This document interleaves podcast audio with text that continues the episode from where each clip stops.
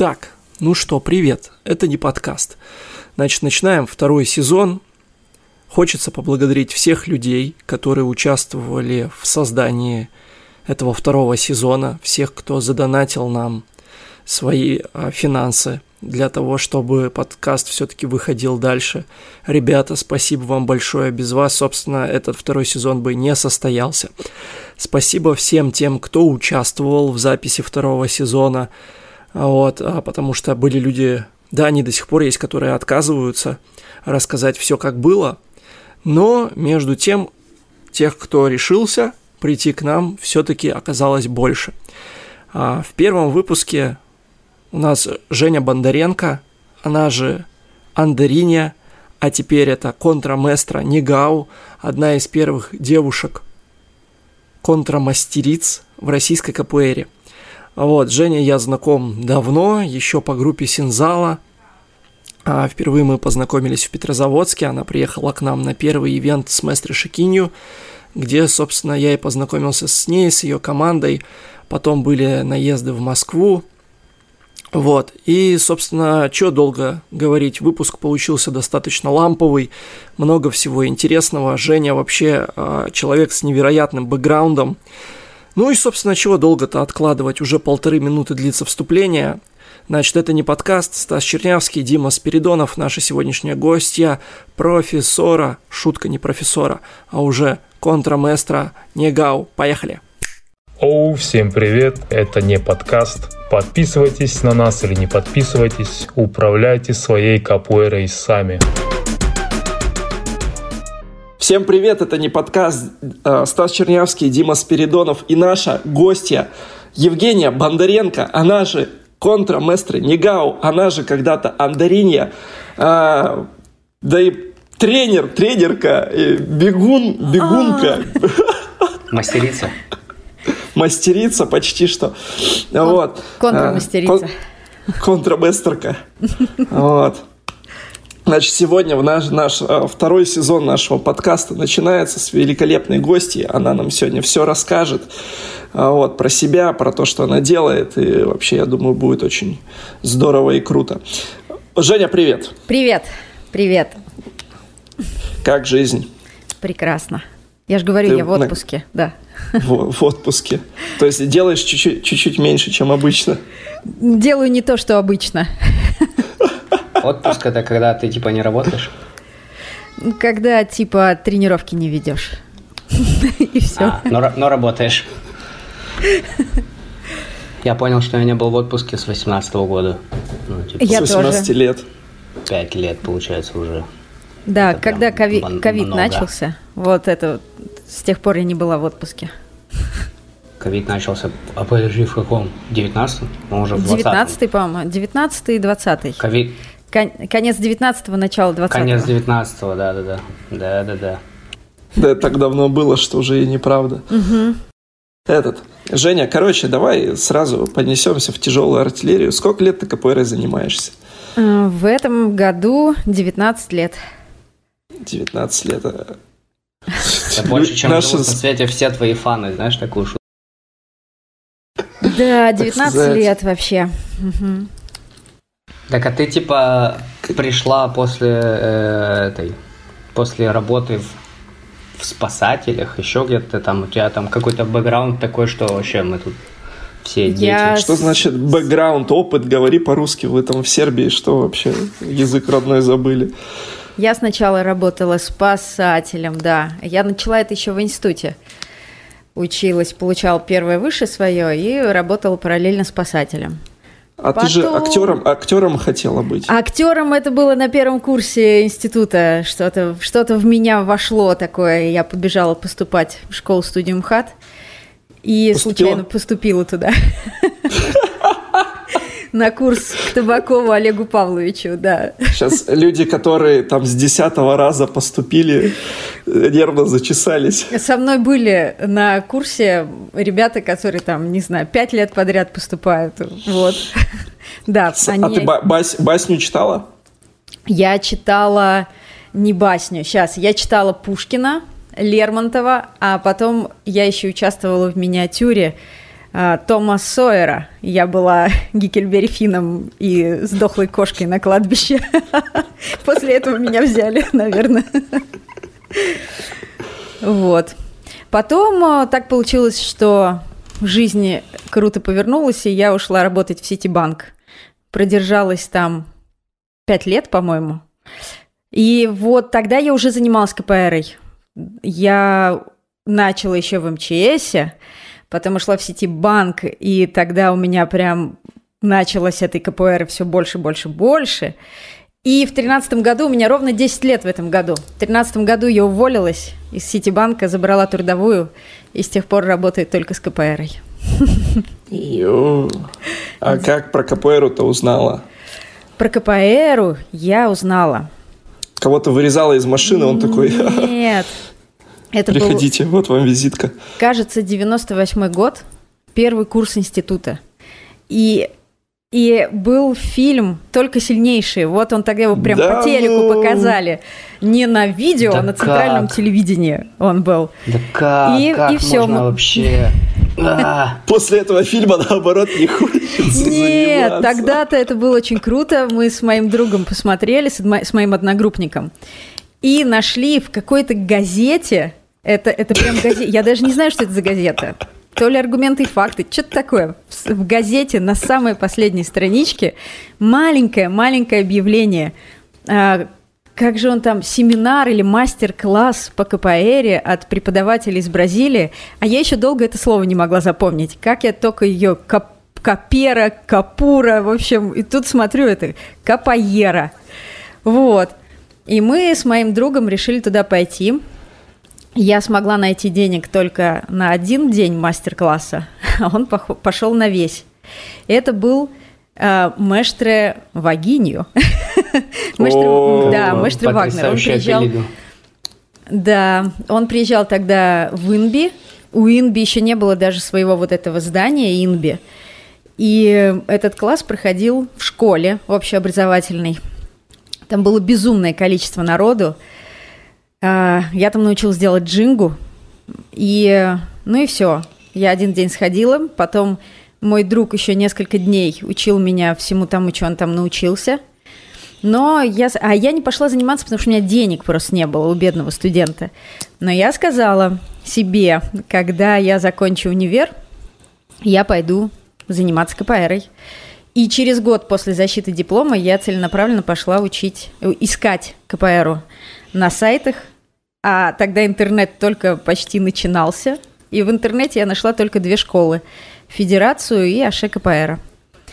В Федерацию я пришла, и я даже не стала туда записываться. Я просто что-то посмотрела, какие-то странные люди, какой-то кабинет, там какой-то непонятный дед всех записывает, э, черт знает что, какая-то очередь. В общем, я развернулась и ушла. И пошла заниматься в Аше КПРу. И у них еще и зал был рядом со мной на районе, а, у Димы Ангольца, который сейчас контрместре Сикатриш, а, Ершов Дима. И, собственно, вот к нему я и попала. Так и осталось. А, как, как выглядели-то эти первые тренировки? Ваши штаны-то белые были или вы были такие? Все типа, было. Кто, ваше, кто во что? Ваше тогда было все. Но свои первые штаны я получила, мне кажется, а, через год на Батизаде я купила штаны. Настоящие бразильцы приехали Батизаду проводить. А так я занималась в каких-то трениках. Так, и чё? Занятия были крутые. Последние штаны купила у бразильца, получается. А, последние. Так это, у Димки, у Димки тренера моего был прям штаны, белые с эмблемой, пояс. И я помню, я жутко ему завидовала, я прям мечтала, чтобы у меня были эти штаны, этот пояс. И вот целый год пришлось ждать, пока будет семинар, и появятся эти штаны с поясом. И первую тренировку я свою запомнила на всю жизнь. Я очень старалась. Нас было два или три человека в зале. Димка только открыл этот зал, и мы были там первые ученики. Я очень-очень старалась, а зал был на втором этаже. В общем, сразу же после тренировки я не могла спуститься по лестнице на первый этаж. Я шла, держась двумя руками за перила, и боком так спускалась потихонечку. Потом мне надо было сесть на маршрутку. Я заползала в эту маршрутку на четвереньках. А когда маршрутка доехала до дома, я вылазила из нее жопой вперед, тоже на четвереньках. И какая-то бабка сидит в маршрутке и говорит, ой, это молодежь, спортом надо заниматься, даже двигаться не могут. В общем, я два дня, наверное, отходила от этой первой тренировки. Вот, но мне понравилось. Я вернулась. Хорошо, хоть не сказала, нажрались тут. Вы же вообще, получается, типа, все начинали в Аше, и сейчас все, кто был в Аше, не в Аше. Mm, да, а почему? Даже Ян Шеститка, наверное, ваше до сих пор. А Ян, Ой. профессор Ян, тот да. самый профессор Ян. Да-да-да. А, к Яну на тренировке я попала, наверное, спустя где-то полгода после занятий. А, и, кстати, там был мой первый выход в роду у Яна. И в эту роду меня, между прочим, вытолкнул Рустам Абасов. Он стоял сзади меня. И Рустам я Маландрович. Очень бо... Да, да, да. Я очень боялась выйти. И он просто меня туда втолкнул. И так я оказалась в своей первой роде. И в той роде были все. Там были, а, значит, Дима Иршов, там были Рогозины, там был Рустам, там были люди, которые уже давно не занимаются КПР, и, и про них уже никто не помнит. Там был Макс Докучаев, который сейчас в кроссфите весь. Вот. Все мы когда-то были там. Был э, Леха Пресс тогда еще. Сейчас он... Это же Алексей, Алексей да. Крупкин, который... Алексей Крупкин, да.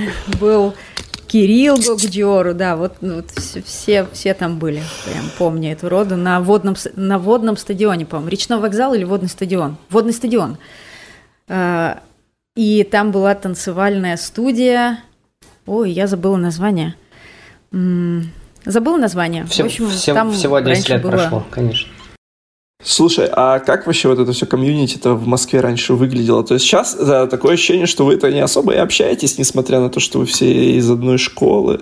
А до этого, то как, как вот когда вы в одной школе были, как, как вообще роды проходили, и как часто, и вообще как вам а, народ-то относился в начале нулевых, то есть вас было много, ну, кто-то мне, я просто слышал а, истории, что там, типа, на тренировках были сотни человек, в зале не помещались, и это все выглядело очень круто, а потом оп-оп-оп, и миллион разных школ в Москве. Да, на самом деле ваше так и было. Я приходила на тренировку, там здоровенный зал, типа, ну, там, как, почти как школьный спортивный зал. Он за, был забит весь. И если были какие-то роды, то тоже было куча-куча-куча народа всегда. Но тогда, а, тогда, значит, у нас была Шека Паэра, у нас был клуб Инби, тоже они регулярно устраивали роды. У нас была КПР Ангола, который мэштер Кобра Манса. А, их сейчас нету. Они уже давно, по-моему, все распались, разошлись. Это а, вот где Имах, Имах был? Да, да, да. Кстати, вот Имах тоже народы приходил. Прям круто было на него смотреть тогда. И Фикаш были. И Абада КПР только-только начинались. Они отсоединились от э, Федерации. Отсоединились, тоже у них там разошлись. не знаю точно на самом деле эту историю, так что ничего не могу сказать. Но те, кто... Алекс, он же был в Федерации, и потом вот он основал Абаду КПР э, в Москве. Собственно, вот практически все группы, которые были. Аше, Абада, Фикаш и Ангола. И вот все. все очень плотно тусили вместе. И если были семинары, реально все друг к другу ходили, ездили толпой, потому что привести бразильца, это было тогда очень тяжело. Поэтому все старались прям вот быть везде-везде. Э, постоянно, если были открытые роды на улице, тоже это были какие-то просто гигантские собрания самых разных групп. То есть не одна школа и куча учеников, а самые разные группы. Разные стили прям, ну, было круто. А народ на улицах смотрел просто на каких-то сектантов, ну, реально, с бубнами, с палками какими-то очень, очень подозрительно.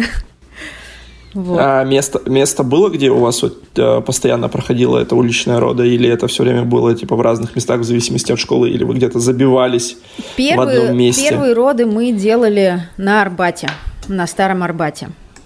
У, у, стены Цоя. Да, чтобы да, совсем да. резонировать. Да, да, да. Серьезно? Серьезно, серьезно. Там вот недалеко от Макдака и стены Цоя.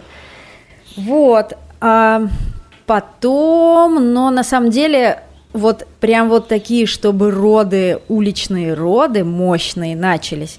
На самом деле это началось после того, как произошел вот этот раздел АШКПР. Не знаю, можно ли это назвать распадом или разделом.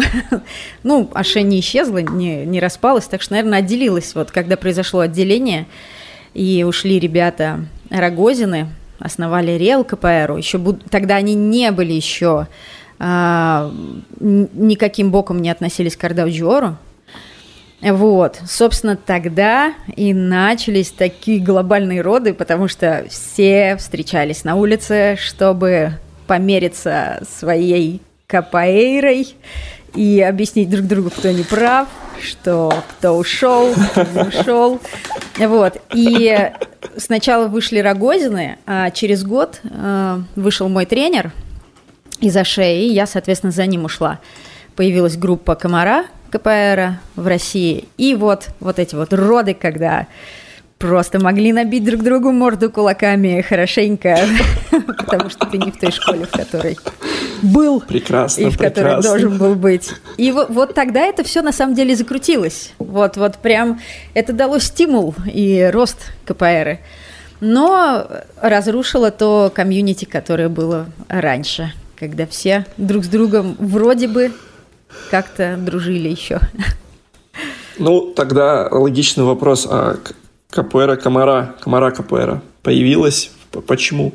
Вот ты как один из первых учеников. Нет, на самом деле Комара Капуэра была даже еще до нас. Был э, парень, он был в Аше, э, старшим поясом. У него тогда уже был коричневый пояс. Это, я не знаю, это почти как инструктор э, в Кардаудиору. Тогда, в те годы. И, кстати, у Саши Рогозина был, по-моему, синий-коричневый пояс. То есть это были очень высокие пояса тогда. И вот тот парень, он ушел первым. И это было, наверное, года за два еще до всей этой истории. Он ушел и стал работать с Мэштры Болой. А Маштребова... А как он его нашел вообще? Есть Они общались, потому что этот чувак прекрасно говорит на португальском. Он ездил в Бразилию тогда, в те времена. Он, по-моему, ездил в Канаду. А, то есть он общался с ними со всеми напрямую. И у него, не знаю подробностей, он прям вот тесно общался с Болой, и он открыл Комару под кураторством Мэштры Болы. И Комара к тому времени существовала уже два года – но о ней практически никто не знал, мало кто слышал. И когда мы уходили, э, то есть мой тренер уходил, вот он с этим парнем пообщался, нашел контакты, и тот сказал, ну, типа, давай я с Болой тебя сконнекчу, и, возможно, пойдете там в, в комаре присоединитесь, потому что все было под вопросом, куда нам уходить и вообще, что делать, чем заниматься. И вот через него мы вышли на Болу. И, и потом появилась КПР Комара. Бола приехал на первый семинар с нами, провел семинар, провел этот ивент. А тот чувак сейчас даже не в Комаре, он, сейчас, он в Музензе. Он потом был первый, по-моему, кто открыл здесь Музензу, а, это такой высокий чел, нет, супер огромный, нет? это жига, э, Гранжи. Жиганчи. Э, Жиганчи. Жиганчи. Да, нет, он вот был в Музензе, потом ушел в Алкатею, а вот тот так и остался в Музензе, и он до сих пор э, представляет Музензу в России. Это не Тимур, который Солдаду? Э, Солдаду, да, точно, точно. Но он, он Тимур, да? Вот, то есть э, Камарата началась с него. И он был один из самых вообще крутющих в Аше, еще до, когда все это вообще начиналось. Но о нем никогда никто ничего не знал, ничего не слышал. Такой человек-невидимка. Он кучу всего начал в России, и никто ничего не знает про него. Вот это вообще просто Так а нафига они все выходят-то? Зачем они все Что? выходят? Че? Зачем они выходят все из США? Ой, ну там, как всегда, личные... Наверное, надо будет пригласить, да, Рогозиных и спросить у них, почему они ушли из Аше, потому что началось, началось все с них, а весь, весь вот этот вот раздел, раскол, но в то же время и развитие КПР в России, это надо признать. Будем называть это развод. Когда, когда они ушли, э, у КПР начался просто следующий виток. А, появилась конкуренция, появилось понимание, что вообще есть другие школы, есть другие стили. И, и, и вот это вот все началось, а, вывело КПР на уровень, который сейчас. Вот. Ушли они по своим личным несовместимостям с Яном. Это были их личные дела. Вот. А потом ушли... Мой тренер ушел по той же самой причине. Это были их личные неразрешенные так, погоди, вопросы. Это какой год был? Это был 2000 год, правильно? Он ушел. Исключительно такие моменты. А ты участвовала в соревнованиях ваше уже тогда? Да. Или только в Комаре начала? Нет, я участвовала в самых первых, я заняла там первое место. Вот. У меня даже много есть... конкурентов было? Было много. А, приехали ребята, она же Аше по, по, по всей России была. И очень-очень сильные были и есть э, ребята, которые в Орле, там очень мощная школа. А, в, не в Орле, а в Белгороде. Были тогда в Орле. А сейчас одна из сильнейших вообще АШЕ в России, они в Белгороде. А, из каких-то не знаю, там Ханты-Мансийсков, всяких там приезжали люди, тоже, черт возьми, забыла вообще всех, как зовут, и название этих городов. Вот, и, в общем, народу очень много съезжалось, и уровень Аше был просто невероятно крутой и по акробатике, и по технике, и по КПР. Вот. Был, было на самом деле тогда, уже тогда на кого равняться в КПР в России. А, и соревнования были огромные. Погоди, погоди. Мы говорим про какой год? 2000 Ну, это где-то, наверное, 2000 пятый, э, может быть. Окей. Okay. Смотри, 2005 год, и люди как-то уже, типа, знают, что есть какие-то разные стили, и вот это все. Как они, ну, типа, как они информацию это получали? Нет, нет, Кассеты. нет. А, тогда было на кого равняться, я как раз говорю именно с точки зрения внутри школы АШКПР. Был очень высокий уровень учеников. Но а, бразильцев же уже привозили тогда. И я ушла, по-моему, в Комару в 2006 так я до 2006 еще принимала участие в самых разных семинарах, где несколько раз приезжал Мэштер Бахау со своими учениками.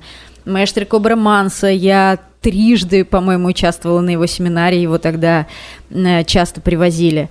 Ну, в общем, привозили мастеров очень активно.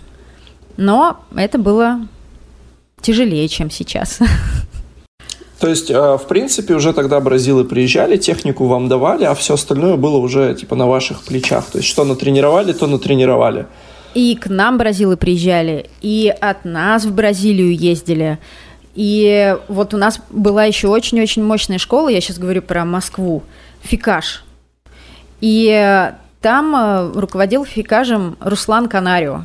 Он сейчас О, ушел, ушел легендарная личность. Да, Руслан же ездил и в Бразилию, и учеников своих возил, и он невероятно крутой капуэрист уже тогда был. Даже не знаю, до сих пор, наверное, не все с ним сравнятся в КПР. Вот, поэтому нет, КПР было очень много. И, и мы ездили, и к нам привозили, и к нам приезжали. Это, это все уже было. Но просто не в а, таких да. количествах, как сейчас.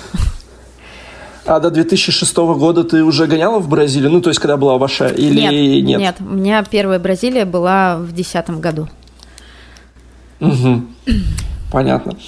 И можешь кого-нибудь на тот момент вот реально крутых чуваков и, главное, а, капу капуэристок назвать? Потому что нас очень часто в сексизме, а, так сказать, обвиняют, что мы, так сказать, женщин не зовем э, капуэристок на подкасты. Вот. Но все как течет, все меняется. Кап, кап... Женщин кап капуэристов, идентифицирующих себя как женщин. Вот, а на тот момент кого-нибудь из кру крутых ребят, ну, кроме там Рогозиных, понятно, там э, ну, тренеров на, на тот момент э, вот Имах, его уже сказали, он э, в Анголе прям очень крутой был.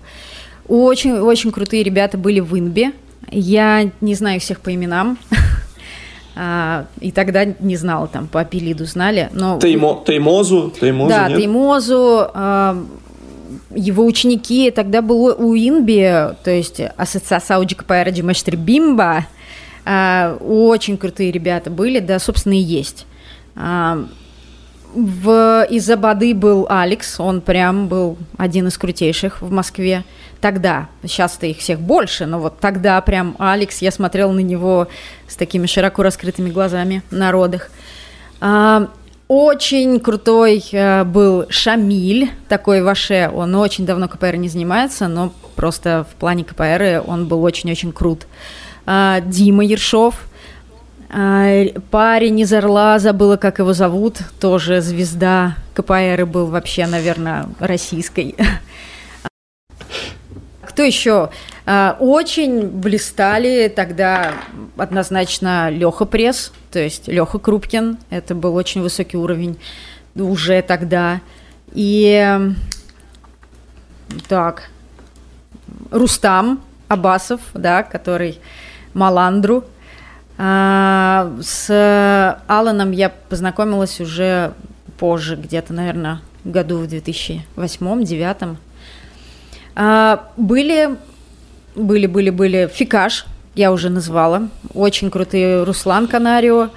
Э, Ариэль, тоже сейчас по именам всех не вспомню. Э, классные капуэристы. Жиганче. И мальчик, он уезжал в Питер, сейчас опять вернулся в Москву, забыл тоже, как его зовут, но в Фикаже были прям супер ребята. Из девчонок э, была Юля Гаева, это Ваше КПР, такая крутая, все сносящая, всех срубающая, быстрая, мощная капуэристка. Карина, э, жена Яна, э, мощная, тоже акробатичная, быстрая. Собственно, но это, наверное, были такие две звезды российской КПР, Юля Гаева и Карина. Э, из Абады КПР Женя, Женя, забыла, Милингер Женя, э, Хотя Милингер это сейчас, по-моему, ее фамилия, тогда у нее была другая фамилия. И вообще хочу отметить, что в Абаде тогда были очень крутые девчонки. Вот это вот Женя, потом Пикачу, тоже Апелиду. Пикачу по акробатике, наверное, была самой крутой капуэристкой в России и по самой КПРе. А сейчас она, по-моему, полностью в кроссфите и не знаю, занимается ли она КПРой. Были две сестры-близняшки еще из Абады, тоже крутющие девчонки. И, э, кстати, вот их уровень тогда был уже такой, что сейчас таких а, девушек, женщин и очень мало. То есть даже сейчас мало кто вышел на тот уровень. Может быть, в акробатике все сейчас стали очень супер акробатичными, кто-то где-то покруче них, но по КПР, по скорости, по умению играть любую игру от Анголы, заканчивая каким-то регионалем и помутузиться по полной вроде, а, сейчас очень, даже сейчас, спустя столько лет, очень мало. Вот, эти девчонки прям были очень крутые. Мой вопрос в том, как вообще, ну, типа, как лично ты определяешь э, крутость капуэриста? Ну, типа, это же не просто то, что он там сальтухи мутит, это что-то, короче, что-то прямо комплексно другое. Ты можешь крутить да. сальтухи, но при этом ты, типа, просто брейкер. Или там Для сейчас меня... все занимаются тем, что там, не знаю, надрачивают количество оборотов на руке, но при этом там, не знаю, есть дети-брейкеры, которые по 20 штук крутят, но они не капурист. Для меня ну, типа... однозначно крутость в КПР никак не определяется акробатикой вообще. То есть э, я сама по себе вообще никогда не заглядывалась на акробатику в КПР и никогда не говорила «Вау, как он прыгнул сальто в роде!» Никогда не оценивала КПР с точки зрения, вот с этой точки зрения. Э, для меня крутость капуэриста – это когда он комфортно и уверенно чувствует себя в любой игре. То есть Ангола, окей, я выйду играть Анголу, я буду, буду не просто играть медленную игру, а я смогу играть стиль Ангола. То есть я смогу прям э, погрузиться в эту атмосферу. А если надо, регионал, окей, я сейчас выйду, я буду уверенно себя чувствовать в регионале. А, да вплоть до того, что Бенгела, там многие не играют Бенгелу, но я выйду, и я смогу играть там в Бенгеле и так далее. И в первую очередь... Как учил маэстро Тони Варгас, Бангела. Про это тоже можно поговорить, кстати. А, то есть э, то, насколько человек себя чувствует именно уверенно в игре, а, как он умеет читать игру, как он умеет читать своего соперника, как он умеет где-то пройти, обойти, подловить, независимо от того, владеет он акробатикой или не владеет. Потому что мы можем посмотреть на всяких крутых э, мастеров, действительно крутых мастеров. Ты не можешь оторваться от их игры, ты прям смотришь такое с открытым ртом, они за всю игру не сделали ни одной акробатики. Но то, как они обходят, переходят, э, делают вот эти вот э, хитросплетения в своей игре, э, это прям очень круто, очень интересно. Именно вот виден диалог двух людей, это может быть очень такой дружественный диалог, это может быть жесткий диалог, это может быть даже грубый диалог, но ты всегда видишь этот диалог. А иногда выходят два таких классных капуэриста, один на своей половине роди, другой на своей половине роды и роди. накручивает там всякую акробатику, и порой даже думаешь, а они вообще друг друга видят? Ребят, вы там вообще вдвоем или каждый вышел там, покрутил свое соло и, и ушел, до свидания. Однозначно, конечно, акробатика добавляет зрелищности, но вот сейчас, прозанимавшись там 19 лет КПР, я понимаю, что я порой просто пролистываю всякие виды, видео, где крутая акробатика вроде, и зависаю совершенно на других видео. То есть чем дальше, тем меньше для меня интересна там акробатическая сторона КПР. Но я, конечно, учу ей своих учеников, потому что, опять же, может, я просто старею и никогда не была способна к, к акробатике, и поэтому я так к ней отношусь. Если есть здоровье, силы и время а, учиться быть круто акробатичным вроде, я считаю, что надо использовать это время, не забывая про атаки, уходы, про технику, про базу. Вот. И пока у тебя есть возможность играть классно, акробатично, пожалуйста, играй, но не забывай, что КПР это все-таки такой, это игра двух людей, а, а не соло одного человека. Вот. А потом придет время, когда ты уже не сможешь там коленочки поднимать, и уже будешь без акробатики. Это, это ко всем придет это время. Вот. Ну, как бы, нет, КПР для меня это не акробатика вообще. То есть акробатика это так, такое. Как говорил э, Мэштре, кажется, это говорил Мэштре Бола, что акробатика это просто небольшая специя, приправа для блюда под названием КПР. Она, конечно, добавляет вкус, но если вы накосячили где-то в основном блюде, то никакая специя этого не исправит. Вот. Вот я, Великие короче, слова. Недавно наткнулся на телеграм-канал Тимура Рогозина, и он там прикольную тему выписал от какого-то мастера, что они там говорили, мастера говорили о том, что сейчас э, идет тренд на то, что вот типа вот эти вот атлетичные бразильцы типа прыгают всякую акробатику, прыгают вот эту вот э, зрелищную штуку, и их зовут на семинары, и они типа препод, ну, преподносят вот это, в качестве капуэры. И типа многие люди видят, что вот это и есть капуэра, и как будто бы думают, что они так не смогут сделать. И а на самом деле капуэра это совсем другое, типа, и очень большой пласт людей отсеивается еще на моменте вот типа продакшена, там вот это вот, э, на моменте того, как они увидели это все. И типа этот мастер говорит, что мы можем вообще потерять капуэру на самом-то деле, потому что капуэра это не то, что они делают. Что капор это немного, типа, вообще другая штука. а, идет тренд как раз вот в акробатику, в скиллы, вот такие, короче, в, в атлетизм. На самом деле, типа, не знаю, моя мама может играть капуэру. Я недавно хотела написать пост в Телеграме, как всегда забыла, именно про это, а, что за последние годы КПР стала очень атлетично и акробатично, и она стала позиционир... позиционироваться как некое такое направление в спорте, в котором очень много акробатики и вот этих штуковин. И это, с одной стороны, ограничивает КПРу, да. Оно стало ее очень ограничивать, потому что люди смотрят, а, ну, так если я не стану таким, значит, я не КПРист. И вплоть до того, что люди, которые прозанимались уже несколько лет КПРой, и, например, они не научились делать макаку, а реально не всем дано сделать даже просто макаку. Ну, кому-то, ну, просто вообще никак не дано. особенно, если человек там пришел, не знаю, в 36 лет заниматься. И да они... ладно, не все колесо-то могут сделать. Вот, ну, и они показала жизнь. Прозанимались 3-4 года и такие, блин, я не научился за это время делать макаку, КПР это не мое, и я ухожу. Вот. А, потому что это неправильно. Ну, акробатика это, да, просто небольшая добавочка. И я согласна вот с этой темой, что нынешняя атлетичность э, КПР в какой-то, в какой-то степени убивает саму КПР. Потому что КПР это, да, это, это другое. И э, ну, если даже взять Мэштри Сампаю, Мэштри Сампаю Э, не делает, не знаю, никакой макаки, наверное, последние 40 лет. Но попробуйте, увидите с Мэштри Сампаю в роду.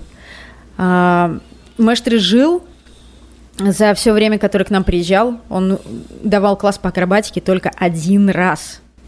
Только один раз. Он говорит, вообще акробатика, идите в акробатический зал, занимайтесь там акробатикой. Это не КПР. Я приехал сюда учить вас КПР. Хотите всякие крутые фишки? Идите вон э, к тренеру по акробатике, учите крутые фишки. Нет, он, конечно же, дает техники, у него причем огромное количество методик, как научить именно акробатической базе, капуэристической. Но он всегда позиционирует это, что это как просто в свое удовольствие, в свободное время от основных тренировок по КПР. И, ну, у него вообще КПР это такая убивать, в принципе, у мастера жил. Вот, но, но факт, а, он тоже не оценивает, абсолютно не оценивает а, капуэриста по его акробатическим возможностям, способностям и навыкам. Нет. И я тоже самое. Ну, я говорю, я ну, просто вот не смотри, у меня сейчас у меня сейчас вообще такая, типа, взрослая группа в очень подвешенном состоянии здесь, и постоянно люди спрашивают, типа, а если у вас там взрослая группа, а что вы делаете, а чем вы занимаетесь, и мне реально очень сложно объяснить, что мы будем делать, потому что они там, во, мы будем делать там сальтухи прыгать, я говорю, не, мы не будем сальтухи прыгать, говорит, а вот мы будем там вот это, я говорю, не, мы не будем вот это делать, мы будем, говорю, ногами махать. И они как бы, у них э, есть несколько крайностей понимания того, что есть капуэра, то есть это либо какие-то танцы, либо это какая-то прям махач, где вы бьете ногами в голову друг другу, либо это сальтухи. И типа нет такого, что люди как-то реально понимают, что, что это есть, что это игра такая и прикольная, интересная игра, где, ну, прям много всего можно заложить туда, от, там, не знаю, тактики, стратегии, до просто веселого времяпрепровождения, либо можно упарываться, там, по часу играть. И, ну, типа, как так, что 20, там, 25 лет уже существует все это дело, и до сих пор как-то это все в массы не, не дошло. Как думаешь, почему, Мы... что, ну, типа... А, а я скажу почему. почему? Потому что КПР, она такая. Кто может сказать и ответить на вопрос, что такое КПР? Вот я чем больше занимаюсь, тем меньше я понимаю, что такое КПР. И у меня было куча моментов, когда я занимаюсь, занимаюсь такая, а, вот, вот КПР, это вот это, вот это, вот это. Я сейчас прям книгу могу написать, что такое КПР. Я приезжаю первый раз в Бразилию, и у меня рушатся все мои представления о КПР, которые были до этого. Я в одном городе вижу мастеров, у которых вообще не такая джинга, как у нас – у которых какие-то кривые удары. А, в другой город приезжаешь, ни один человек вроде не делает даже вообще даже какую-нибудь макаку. Не то, не то, что там говоря о какой-то акробатике, а это мастера. Но когда ты их видишь вроде, ты 10 тысяч раз подумаешь, вообще стоит ли с этим человеком выходить играть. Способен, способен ли ты выдержать его игру? Я первая Бразилия вообще для меня была шоком в плане КПР. Я думала, КПР это вот это такое красивое, стройное, акробатичное, вот такое, как на Ютьюбе, а оказалось, это вообще не то. И это были одни регионы Бразилии, это была одна Бразилия, это были одни школы. Спустя там два года я приезжаю снова в Бразилию, в другой регион, в другие школы. Я вижу совершенно другую КПР. У меня снова все рушится. Потом я занимаюсь уже 10 лет. И спустя 10 лет я понимаю, что, блин, все, что я думала о КПР, это, это вообще не то. КПР это совсем другое. Потом я занимаюсь 15 лет. И вот сейчас 19 лет в КПР, и я очень много раз думала об этом, что я до сих пор не могу объяснить, что такое КПР. Я не могу объяснить новенькому, что такое КПР. Я 19 лет в КПР, я не могу объяснить. Я не могу объяснить, почему э, не на сальто прыгать не обязательно. Я не могу объяснить, э, почему играть жестко не обязательно. Я не могу объяснить, почему играть жестко можно, если ты хочешь. Э, я не могу объяснить кучу вещей. Но при этом где-то, это, это интересно, я не могу объяснить, но где-то внутри я, вот я чисто на каких-то ощущениях понимаю, зачем вот мне это, почему, почему мне хочется каждый раз возвращаться в зал. 19 лет, я за 19 лет пропустила, наверное, штук 5 тренировок по КПР вообще. Но а, я для себя где-то внутри понимаю, я начинаю ее чувствовать КПРу, то есть как, на каких-то именно чувствовать, но объяснить, сформулировать я это не могу до сих пор. Ну, видимо, еще не прочувствовала для того, чтобы смочь это сформулировать. А, и вот я думаю, так у, у очень многих КПРистов. Ну, ну, кто может объяснить, что такое КПР? из-за этого мы не можем объяснить людям, которые приходят. А, ее надо просто прочувствовать. А как ее прочувствовать? Да хрен его знает. Такая вот Чтобы понять, надо попробовать. Ну да, да. Но если, если говорить, например, про моих учеников, с одной стороны, у нас акробатика не является чем-то важным. Я даже больше того, я очень редко даю на обычных классах акробатику. Да у вас целое занятие по акробатике вот, отдельно но у нас есть там целое занятие по акробатике. И кто хочет, он приезжает раз в неделю, э, занимается. Э, в конце тренировки я всегда оставляю свободное время кусочек времени, где-то полчаса. Все зависит от условий аренды. Где-то полчаса остается, где-то там 15 минут. Я говорю, занимайтесь тем, что вам хочется. Самостоятельная работа. Кто-то идет, начинает делать фишки акробатические. Прямо он заморачивается, и вот они, особенно подростки, они там соревнуются по акробатике. Кто-то идет, делает подкачку. Кто-то ставит перед собой там, не знаю, стул или мешок и начинает отрабатывать удары. И тоже сразу вот тоже видно, у кого что, кому что больше интересно. Но а, я к чему? Я акробатику даю именно как э, что-то такое, факультатив. Но при этом я очень-очень не люблю фразу в КПР, а, она почему-то очень модна стала в КПР, а, что каждый тренируется и играет в меру своих возможностей. А, многие люди, там, я просто знаю лично таких людей, они зацепились за эту фразу. Ну вот сказали, я прям даже скажу, это был мой бывший мастер, мастер Шикиню, да, из Сензалы. Это прям его тема такая была. Привет ему. Да, вот э, человек делает такую кишаду. Ну, не дано его телу сделать кишаду лучше.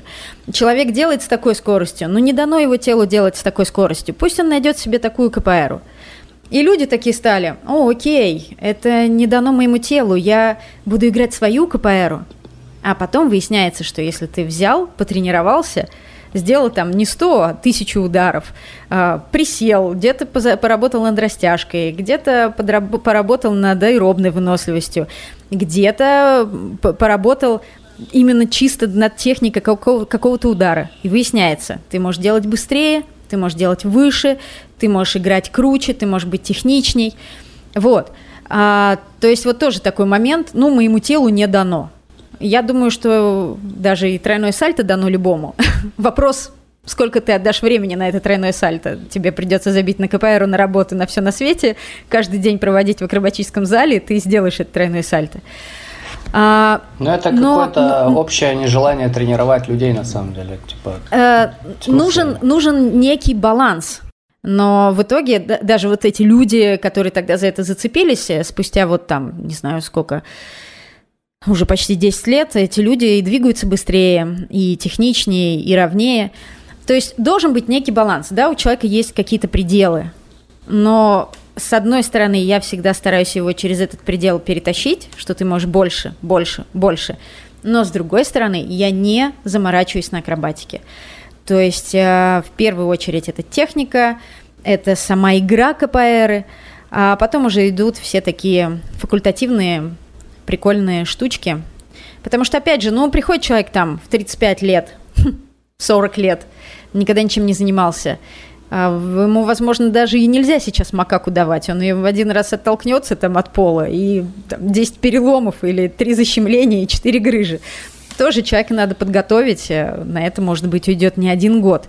А потом его тело будет способно прыгать и макаки, и сальто.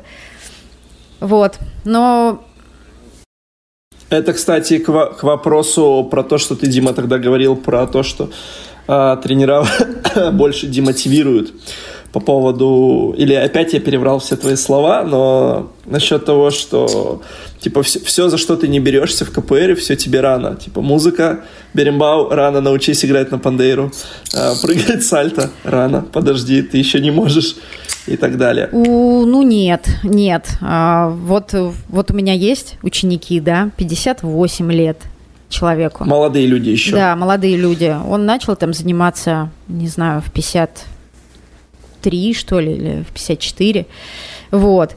И я ж не говорю, что ему запрещаю прыгать макаку. Он потихонечку там пробовал ее прыгать. Но параллельно мы работали над, над, над коленочками, над э, спинкой, над э, там, мобильностью суставов, над силой. Э, вот. То есть и он прям уже... Он еще не сделал макаку, но он уже делает намного лучше.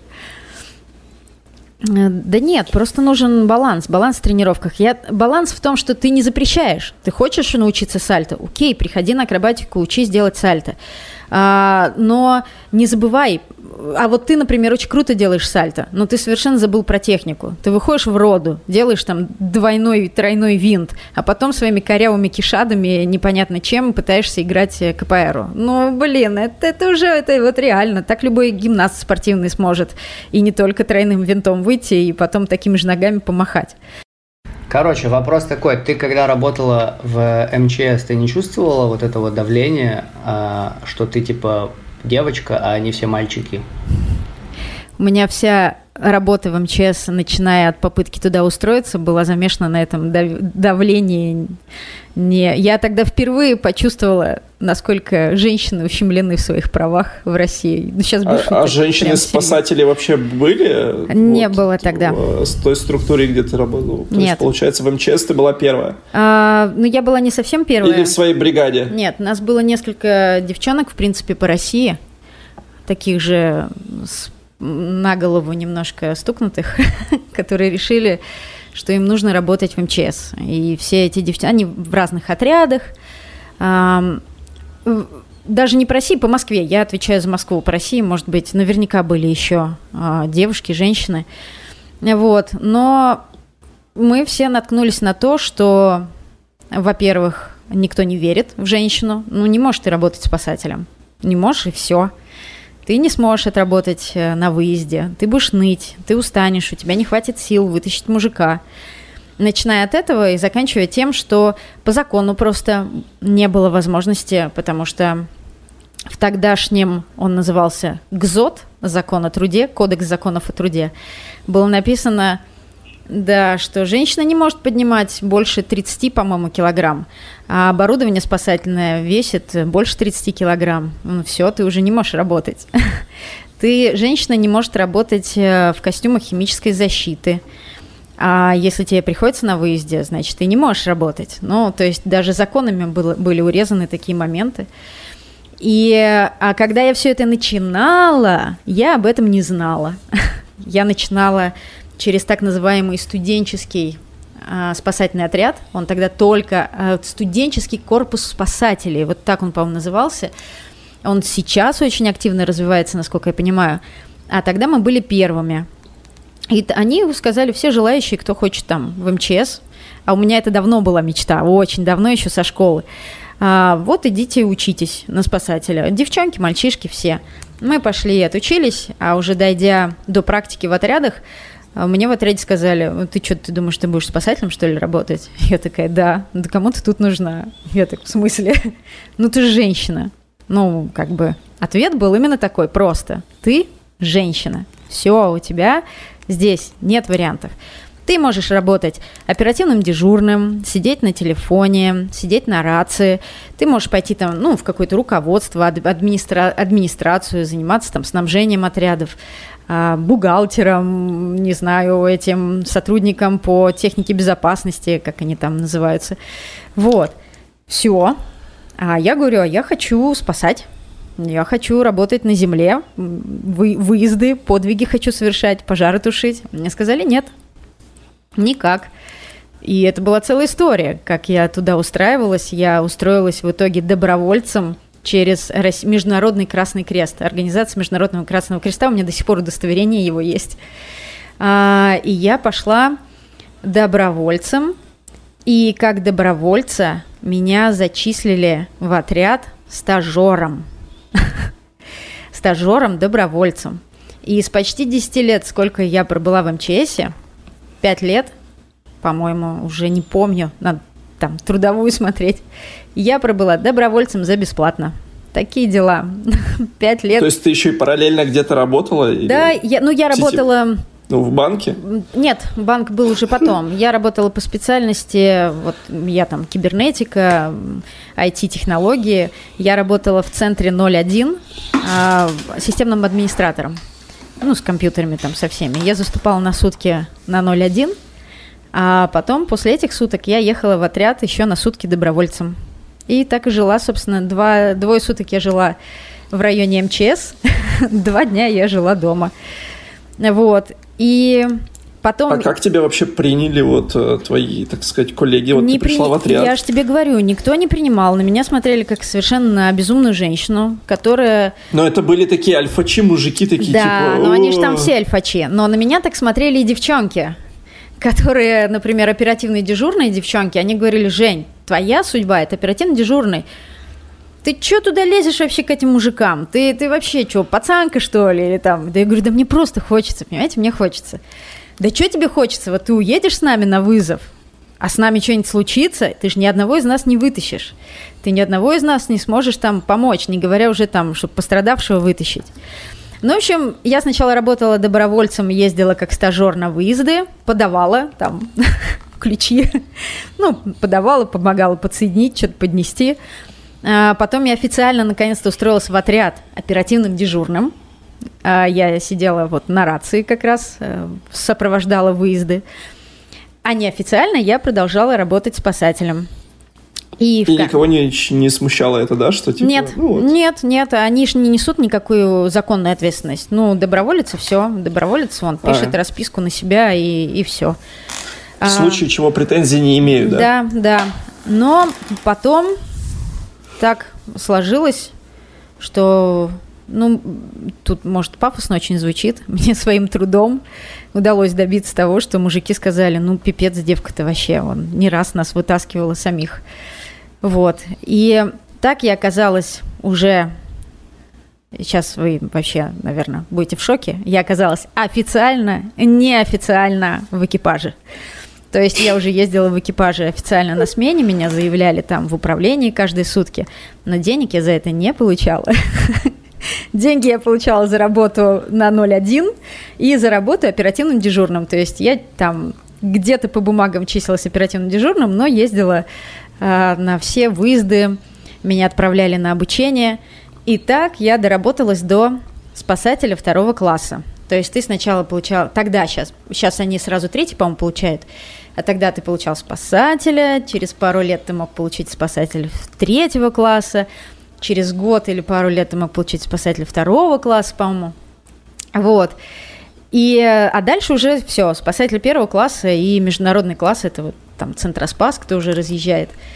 Я вот умудрилась до второго класса дойти просто добровольцем, получить там тысячи записей в книжке спасателя, две с половиной тысячи спасенных человек, эм, сотни часов работы в особых условиях, в химии, в задымлении, в кислородных аппаратах.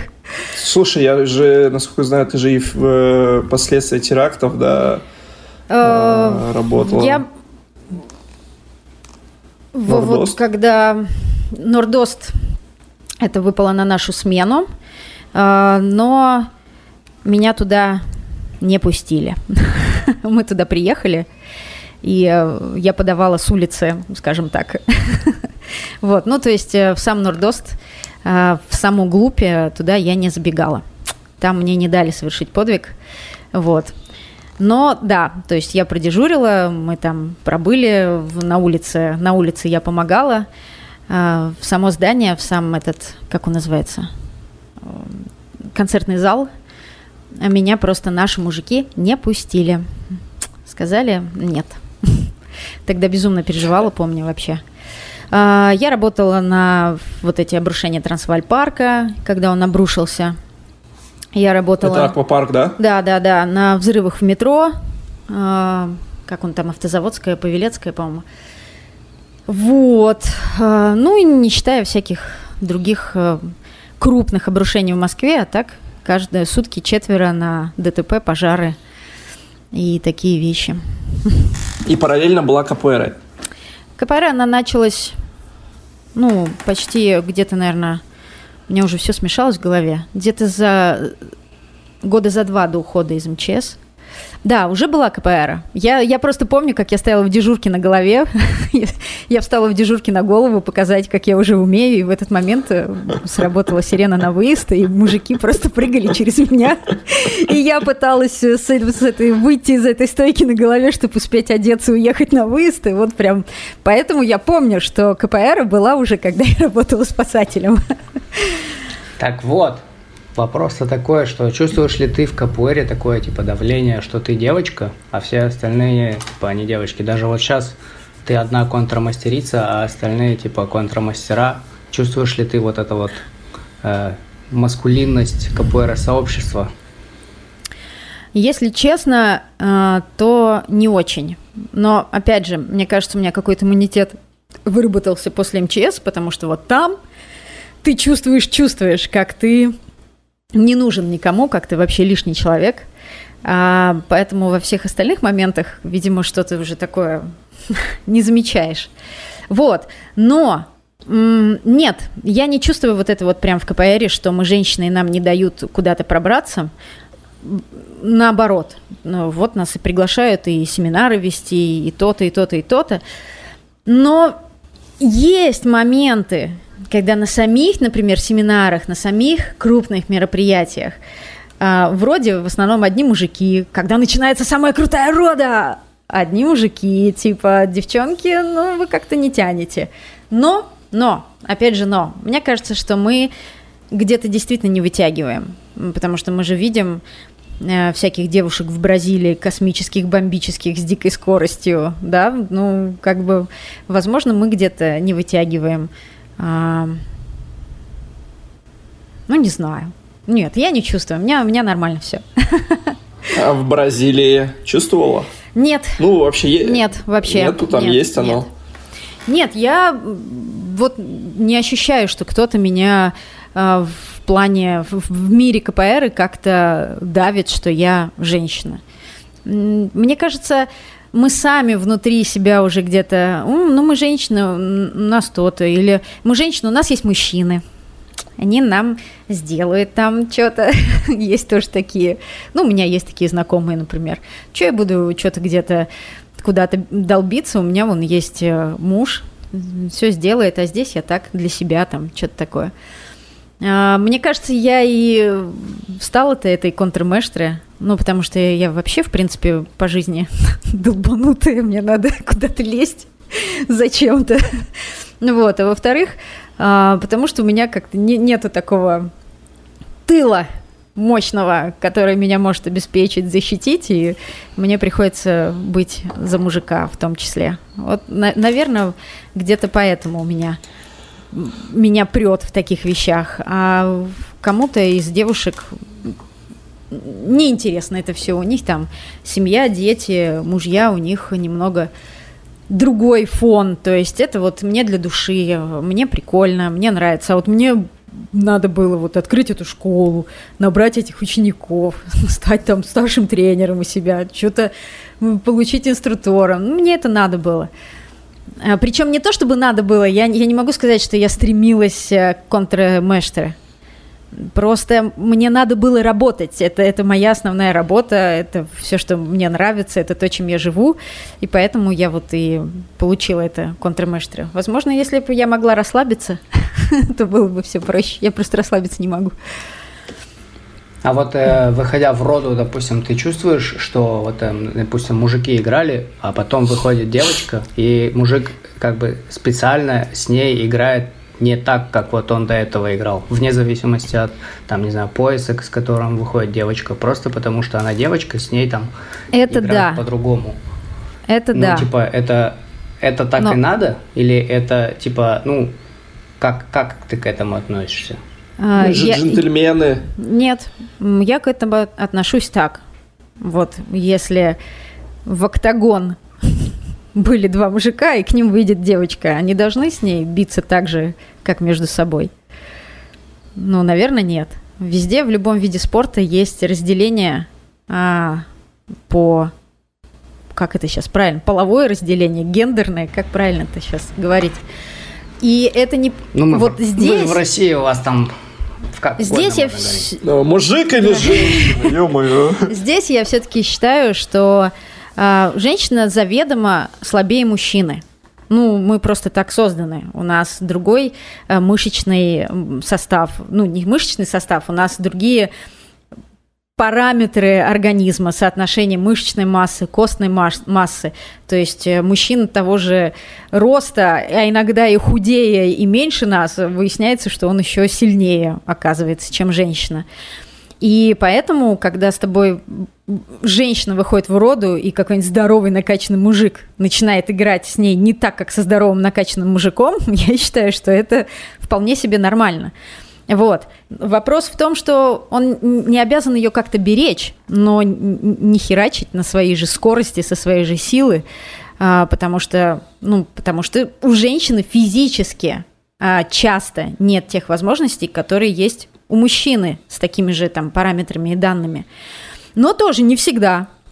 Есть такие женщины, которые нахлобучат вообще любому мужику.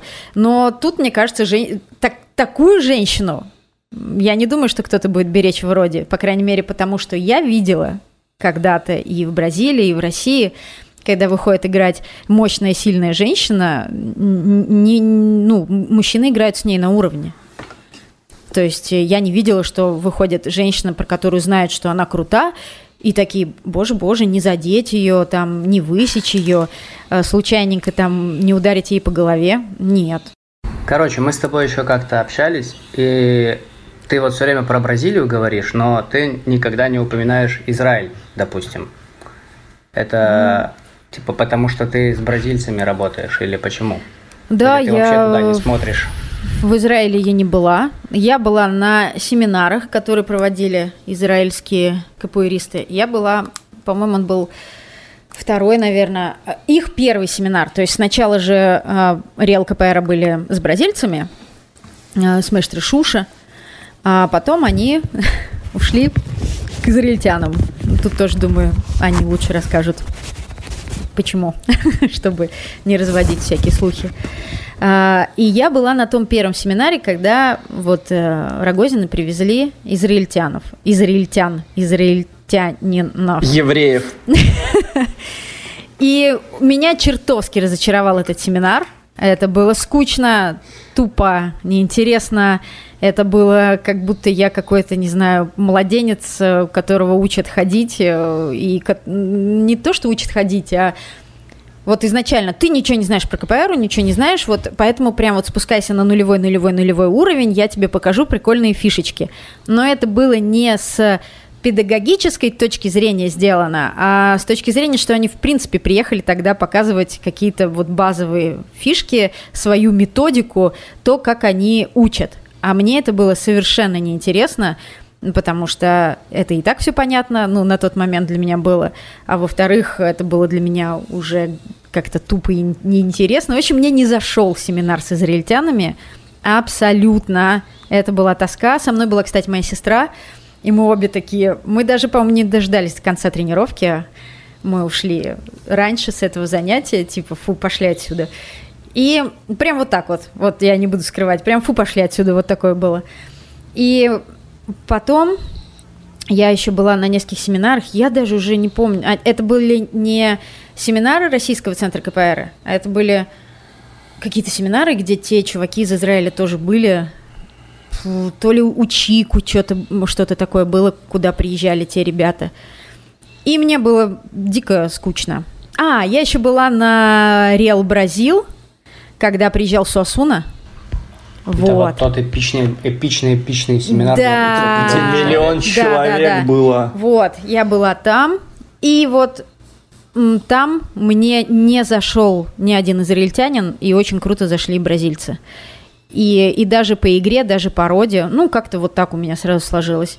И я поняла, что не, вот, вот это вот направление мне вообще не интересно. Прикольно они там, у них свои методики, свои. Да, кавычки, кавычки Израильские, не будет видно, которые... да. А, да, да, если что, мне показывает кавычки. Вот. А, которые они сами создавали, да. Опять кавычки. И я поняла, что мне это неинтересно. Абсолютно. Я тогда уже в Санзале, кстати, была. Когда тот семинар был, мы только-только перешли в Санзалу. Вот. Это 14-15, еще раньше даже. Не, еще раньше. 10 10 Это был или 12 или 13 год, мне кажется. А. Ну, Слушай, а вот... Э, семинар был в 12 году, по-моему. В 13 Или 14, или 12. 12 или 14, судя по видео из Ютуба. Ну вот 12-14, э, мне кажется, вот так. Так вот, моя... А... Нет, я говорю, Замолчи. Да пошел ты, это мой подкаст. Замолчи. Короче, вопрос-то в том, что мы с тобой, когда общались, ты говорила, что в Бразилии кардаудиору, типа, совершенно какая-то другая штука. Да. А не то, что, типа, здесь преподносится. Mm. В чем отличие? Почему, зачем, как? А, ну, на самом деле, даже Мэштре Эден, где-то я у него читала, а, то ли в Инстаграме, то ли это была какая-то статья. Он сам говорил, Местер что... Эдан – это типа Местер Эдан, который... Да, да, да. Да, да. Ага. А, Эдан он, ну окей, будет Эдан. вот, он, он говорил, что мы, нас, мы настолько заруч, за, заморочились на акробатичности КПР, что нашу школу перестали воспринимать как именно КПР, которая способна за себя постоять. И сейчас мы немного меняем э, методики, как мы обучаем своих учеников. Вот. И был период, когда я как раз думала уходить из Аше в Комару или в Кардауджиору. Э, тоже мне говорили, что типа, да ты чё, Кардауджиору это вообще танцы и акробатика. Вот. И для меня тоже Кардауджиоро ассоциировалось с танцами и с акробатикой. И вот все, что я смотрела там про израильтян, это было что-то такое, ну, такое, не как в КПР у нас было. вот. А потом э, я поближе познакомилась с мистером Жилом, и э, когда мы с ним начали общаться, когда я съездила, ну вот в 18-м, в 19-м, по-моему, году к Мэштре Сампаю. Я прям увидела своими глазами, что есть две разных Кардавджиору. Есть Кардавджиору, которая в Израиле, а есть Кардавджиору, которая в Бразилии. И это прям, ну, бразильская Кардавджиору – это очень жесткая КПР, очень жесткая. Это очень такая, пух, прямая, быстрая, резкая. Это КПР, которая может соперничать с любой школой. И если мы берем Мэштер Сампаю, у него вообще э, правило было, когда жил еще был совсем молодой, там инструктор. Типа, если вы идете народу в другую группу, не дай бог, я не услышу, что вы всем там не попереломали ноги. если там не будет ни одной жертвы в той группе, то вы обратно даже не возвращаетесь, либо не ходите ну, на КПР в тру- народу в ту группу. Вот, то есть э, Сампаю вообще всегда топил только за жесткую КПРу. И а, вот. А почему израильская такая КПР? Ну, есть у меня, ну, не только понимание, а истории, но я не буду их сейчас рассказывать. Все эти истории вы можете за а, на бусте, на бусте, а, так сказать. Да, да, да, да. Послушать.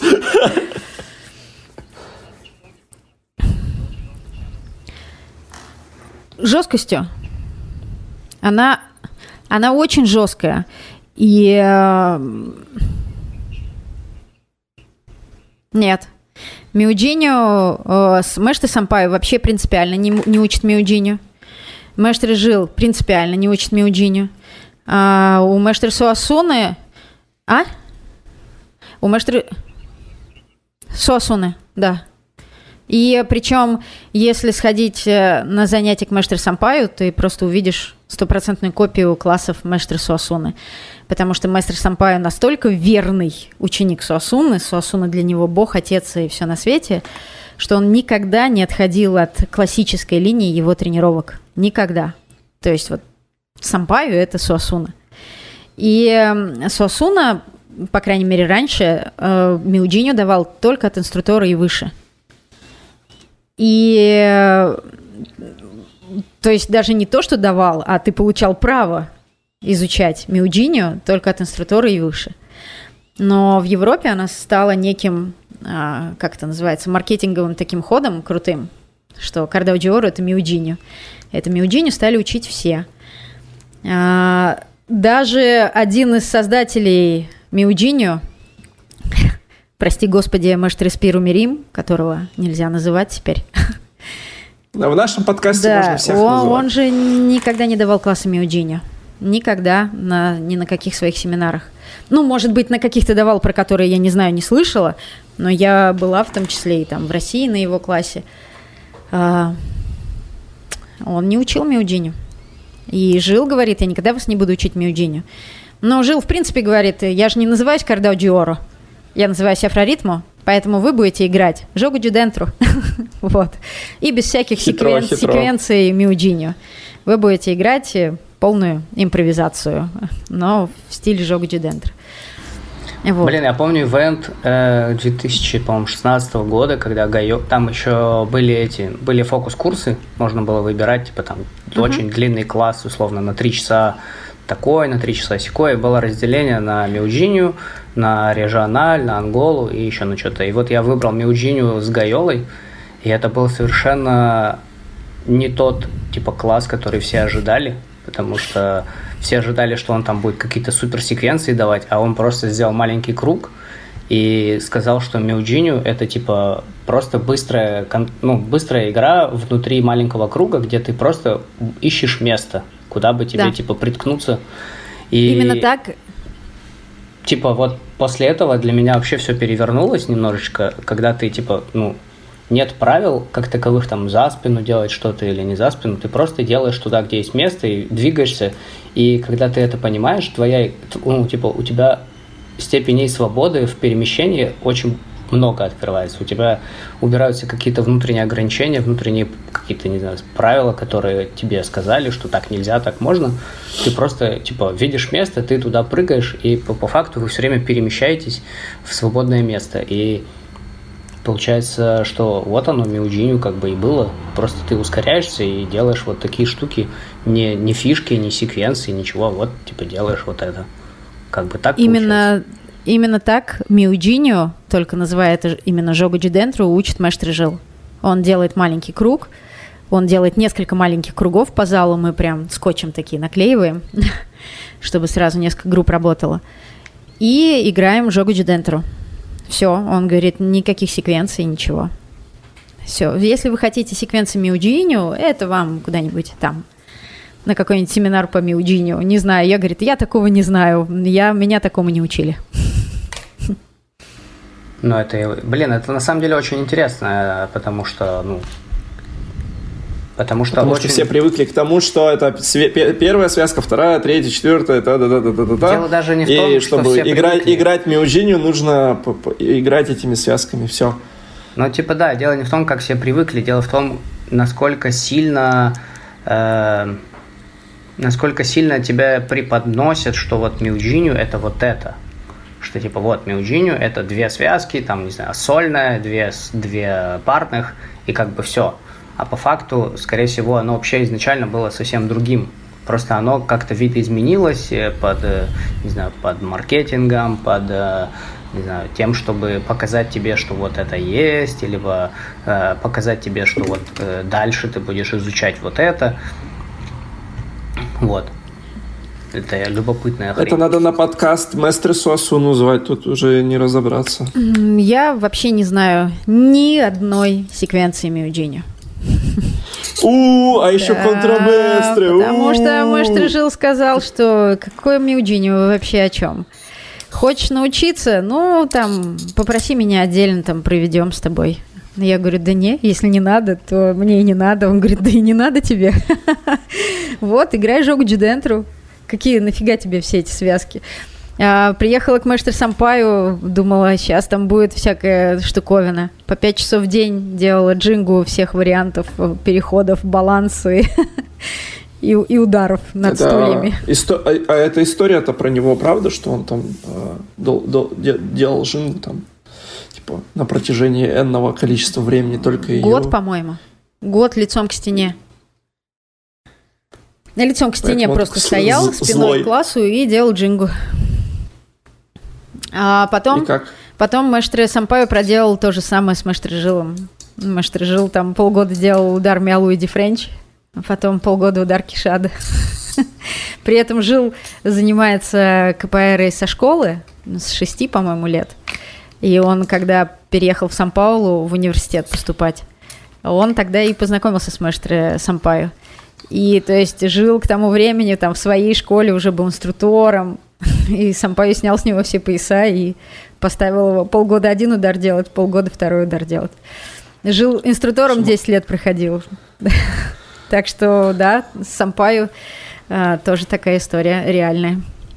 И за... Мастер жил не из, не из Кардауджора изначально? А, нет, он у себя там в пустыне, в этой, в Сертау, далеко-далеко в деревне, в глубинке Баия, занимался КПР и в школе. У него как физкультура была. Вот, а именно в Кардау Джору он оказался, когда ему было сколько, 17, 18 лет, когда приехал поступать в универ. Слушай, а вот такой вопрос. А, в один момент, ты, э, после того, как ты из Аше ушла в Камару, а, ты а, из Камары покинула, так сказать... Ушла в Сензалу. Ушла, ушла в Сензалу как, как ты вообще докатилась-то до, до жизни такой, что ты решила такая, а все, теперь я буду в своей школе руководить. И в итоге-то, смотрите, получается... Нет, я вообще же... не хотела уходить из комары. Вот так вот. У меня не было плана уходить из группы, хотя меня из нее ушли. Мне сказали, что я собираюсь уходить из группы, и что я уже всем своим ученикам рассказала, что я ухожу из группы. А все мои ученики, ну не все, а многие узнали, что я собираюсь уходить из группы, сходив народу в другую группу. Вот. И э, просто в 2010 году, когда у меня была первая Бразилия, я тогда начала активно путешествовать с КПР в принципе. Я с 10 по 18 год каталась, могла раза по 2-3 за год в Европу съездить на разные семинары – и начала я путешествовать вообще одна. Меня в Комаре никто не поддержал тогда. Ну, по разным причинам. Не потому что они не хотели, там не было возможностей. И я сначала уехала в Мунде КПР на семинар в Бельгию. И там познакомилась с разными новыми друзьями, мастерами, людьми из мира КПР. И... Из Питера, с друзьями из Питера. Да-да-да. Нет, как раз из Питера там не было никого. Потом я уехала в Германию на семинар, и, и все. И пошло-поехало. Я стала кататься, у меня стало появляться очень много знакомых капуэристов. И А потом мы... А, кстати, мы поехали с Комарой в Киев на семинар Санзалы. И в Киеве я познакомилась с Шикиню. И... А Синора уже был? А, Леха, Леха, Леха. Леха, Леха, нет, нет, мы с ним познакомились позже. Блин, даже не помню точно, как мы с Лехой-то познакомились. Мы как будто всегда с Лехой были. Нет, мы тогда еще не были... До определенного момента. Да, да, да. Мы тогда еще не были с Лехой знакомы. Вот, в Питере я познакомилась с Шикинью. Мы стали с ним плотно общаться. И а, я стала ездить еще на разные семинары, потому что меня вообще захватило КПР, что КПР это, это вообще, вообще столько всего интересного. Я стала узнавать, я просто не вылазила с этих семинаров. И не буду скрывать, я же все-таки женщина, а женщина не может, наверное, у нас по версии КПР быть знакома с мастером, не имея с ним никаких личных отношений. Даже был момент влюбленности в Шикиню, но мыслей, что я буду в сын-зале, у меня не было никогда. И, и у нас даже закончилось, по-моему, все общение практически с Шикиню э, в тот момент, когда мне пришлось уйти из комары. Э, ну, потому что в Комаре считали, что я ухожу в Санзалу, я буду вводить за собой учеников, хотя еще раз, мои ученики узнали, что я ухожу за день до моего ухода. И я в какой-то момент поняла, что ну, я просто не могу. Я хочу продолжать заниматься КПР, у меня уже есть мои ученики, и я в таких условиях не, не могу существовать в группе. Я подошла к Диме, у нас с ним состоялся очень честный и хороший разговор. Я сказала, что я ухожу. Дима, да, пожелал мне удачи. И я ушла. После этого я сказала своим ученикам, что я ухожу. И я тогда, наивная, глупая девочка, думала, что если я не буду работать ни с каким мастером, то со мной не будет учеников, и никто не придет ко мне заниматься. И я тут же написала Шикинию и сказала, Шикинию, хочу быть частью Санзала. И Шикинию сказал, о, е, о, да, конечно. План сработал. Да, так у Шикиню открылся филиал в России, у Санзала открылся первый филиал в России. Вот, а я оказалась Шикиню, и теперь я даже не знаю, это была моя самая большая ошибка в жизни. Или если бы этой ошибки не было, то не было бы той в КПР, которой я сейчас. Вот. Так я оказалась в Сензале, то есть я просто убежала к первому человеку, которого я знала, куда я могу уйти. И это были три, три, по-моему, три года, мне кажется. Три или четыре ужасно. Да, побо... ну да, где-то так. Года моей жизни, на самом деле, потому что у меня все пошло наперекосяк с Инзалой, все было не так. И я потеряла огромное количество денег, у меня были кредиты, у меня еще в жизни сразу накопилась куча всякого говна, все это в один день на меня свалилось. Вот. И э, единственное, я в Санзале безумно благодарна мэштре Тони Варгасу. Это просто человечище. Человечище огромный. И, и, и вот, короче, я не выдержала, и нам пришлось расстаться с Шикиню. Но на самом деле, на том, что мы не будем, не сможем быть вместе, мне кажется, это было понятно где-то на второй год. А, но, но история-то такая, что я еще в 2006 году хотела быть ученицей Маштражила. И как раз э, тогда, когда мы все расходились, когда мы стали уходить, вот мой тренер пошел в Комару, я сказала, что я пойду в Кардо Я сказала, я вот нашла свою КПР, я не пойду с вами, ребята, я пойду в Кардо И меня тогда все уговаривали. Уговаривали и говорили, Женька, мы уже столько лет вместе, давай будем вместе. Будет очень круто, будет все замечательно, у нас будет классная школа. И это единственная причина, по которой я не перешла в Кардавдиору. Тогда Кардавдиору это были еще мэштры Шуша, и вот мэштры жил, приезжали регулярно в Москву. Еще не Израиль. И я поэтому осталась со своей школой, с Комарой. Но у меня еще тогда был, была мысль уйти, и об этом, в общем-то, все знали. Вообще никогда не было тайной. А, но мы все-таки договорились, что мы останемся все вместе – я ушла в Комару. И вот так вот такой длинный-длинный в десятилетие круг случился, и в итоге я все равно пришла к тому мастеру, с которым хотела давно быть. Такие дела. Блин, почему, как ты думаешь, почему, как ты думаешь, вот, э, может, это вообще везде, просто мы, типа, КПР занимаемся, а может быть, оно везде так, типа, вот эти вот подковерная херня происходит вообще вот просто, ну, очень активная подковерная движуха какая-то. Все переживают за переманивание каких-то учеников куда-то туда-сюда. Почему-то это вообще выходит иногда прямо на первый план, что типа вот э, какие-то вот эти вот отношения все выясняют вместо того, чтобы реально просто работать, тренироваться, заниматься какими-то общими проектами. Все занимаются дележкой, не знаю, власти, дележкой авторитетности, вот этой всех, вот, ну, почему это так важно? А, это есть Может везде. Быть... Потому что, э, когда я уходила из МЧС, и я не хотела оттуда уходить, а, это же была моя мечта, но так сложилось, что, ну вот я уже рассказывала историю, что женщине там было очень сложно. И э, мне все-таки пришлось уйти, ну, сейчас уже, конечно, тогда мне там 23, 24, сейчас мне 43. Спустя 20 лет я смотрю назад, думаю, блин, Жень, как, какая ты тупая вообще. Ты могла и остаться, и поступить так-то, так-то. Сейчас просто с высоты прошлых лет видна ситуация вся. Но когда я уходила, э, там была вся та же самая история. Подковерные игры, люди друг друга подсиживали, люди э, там друг на друга сплетничали. И я ушла в КПРу, занялась КПРой, на самом деле, одна из причин для того, чтобы найти место, куда я могу вот уходить от всех этих сплетен, от всех этих историй. И когда все это началось, спустя там пару-тройку лет в КПРе, я такая, да ё-моё, это, это что за вторая серия это? Я прям помню вот это вот осознание, свои ощущения, мысли.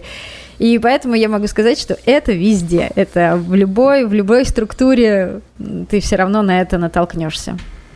Просто, наверное, люди типа так устроены. Политика. Политика это отношения между людьми, по факту. Получается. Да, да.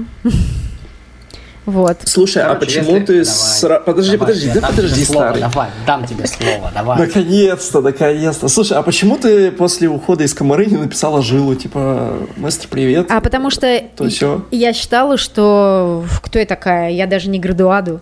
Э, у меня пояс был какой-то... Какой оранжевый? Оранжевый, мне кажется, пояс был, когда я пришла только в Комаре. А, я, я просто очень долго проходила с этим оранжевым поясом. Я градуаду получила где-то, наверное, лет через 10 э, занятий КПР, и я получила градуаду в КПР.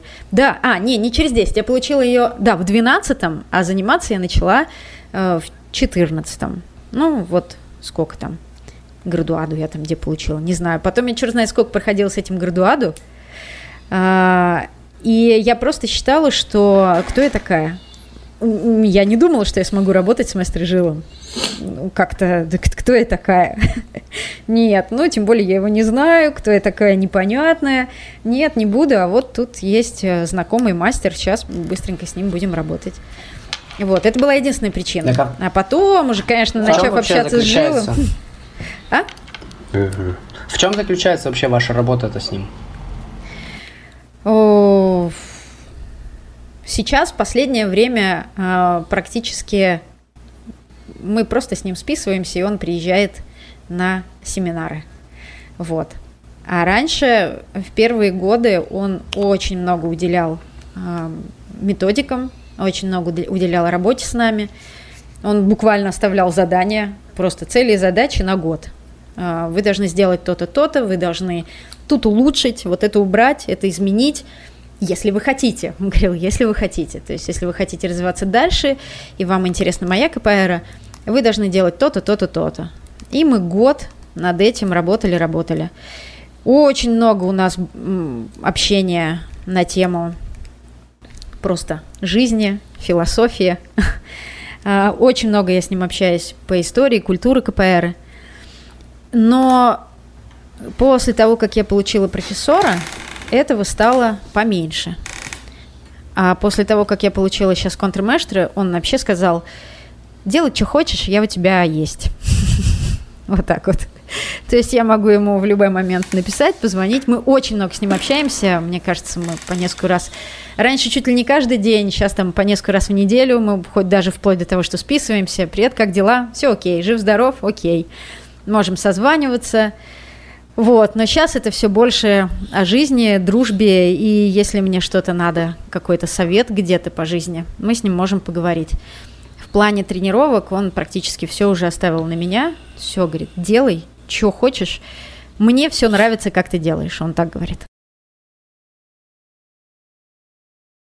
Смотри, если вернуться к э, мастеру Сампаю, который год делал джингу лицом в стену, э, Джинга это же вообще такая типа штука очень специфичная, максимально специфичная для капуэры. И я типа всегда чувствую вот это, знаешь, э, не знаю, это может быть типа часть стеснения, либо часть э, какой-то неуверенности, когда ты впервые людям ну, на открытом уроке, либо на ученикам, которые малыши, или, ну, неважно, когда ты в первый раз показываешь и объясняешь, что такое джинга, потому что это то, что они, возможно, никогда не видели, и тебе надо ее так преподнести, чтобы они такие, типа, ну, классно, будем, типа, ее делать всю жизнь оставшуюся. Типа, как ты а, преподносишь или как ты там вообще объясняешь людям, что, что есть джинга и, типа, ну, зачем, почему, есть ли вообще такое, либо ты такая, типа, джинга, погнали, типа, все. Я объясняю. А, я, кстати, тоже об этом задумывалась. Я с детства в боевых искусствах.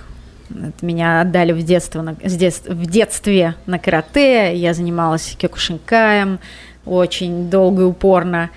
До, до университета, наверное, да, до того, как уехала в Москву. Я занималась боксом, тайским боксом. А, ну, мне всегда нравились боевые искусства, вообще с детства. И я преподношу джингу как один из вариантов, ну, она, собственно, переводится как челнок, да, челнока. Челнок есть в любом боевом искусстве. Только у этого челнока разная техника. В боксе свой челнок, в карате свой челнок. А, и я просто говорю, что вот в боксе так, в карате так, а в КПР так, потому что техника более амплитудная, техника Uh, другая техника. Этой техники она более разбросана, у нее больше амплитуды. И поэтому uh, с, используя, для использования капуэристической техники ее удобнее делать именно с джинги, именно вот с такого варианта челнока, который в КПР. Для начала я объясняю так. То есть людям, многим удобно это пронести через э, фильтр боевых искусств. А, да, в боксе вот так делают, в карате там вот так делают. А, ну да, вот в КПР вот такая стойка и базовое перемещение. А уже дальше Джинга, мне кажется, начинает жить своей жизнью, что ты даже сам понимаешь, блин, КПР без Джинги? Да ладно, да это не КПР, да не, конечно же Джинга. Мне кажется, она просто потом в тебя врастает и все. Вот это объяснение, оно должно быть в первые секунды. И я объясняю через, ну, максимально понятную там историю с боевыми искусствами. А, слушай, вот а, складывается такое впечатление, да, что вот твоя группа, она как будто в таком небольшом, не то что, ну, именно в Москве, да, а, она в таком небольшом вакууме. То есть я помню, что когда я к вам приезжал еще, будучи, когда вы были синзалой, а, то гостей я вообще не видел на ваших а, родах открытых. То есть там, я помню, один раз Хабибис приходил с челом из, а, он сейчас ваше, не помню, такой седой. Потом в один момент я увидел, как пришел Пипео, и я такой, господи, неужели вообще все, все в своем каком-то микромире живут? И сейчас, да, ну, я, будучи там в российском центре КПР, да, я там ни, ни разу не, не видел, да, там, твоих учеников на ивентах.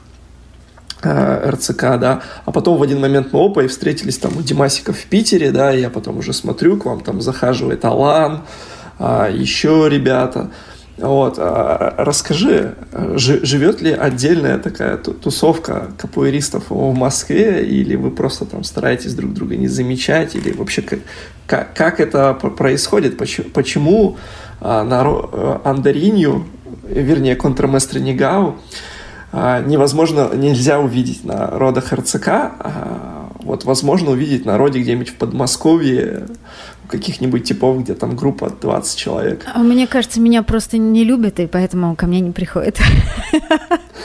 Ну, я с этим смирилась, думаю, ну не любят и не надо. А, ну, по поводу Российского центра КПР, а, у меня, это вообще не секрет, у меня плохие отношения с Куэкой. А, он в свое время очень сильно огорчился, что я уходила из Санзалы к какому-то мерзкому жилу, а не к нему. Потому что мы тогда тесно общались с Куэкой, я ходила к нему на тренировки, он для инструкторов делал тренировки.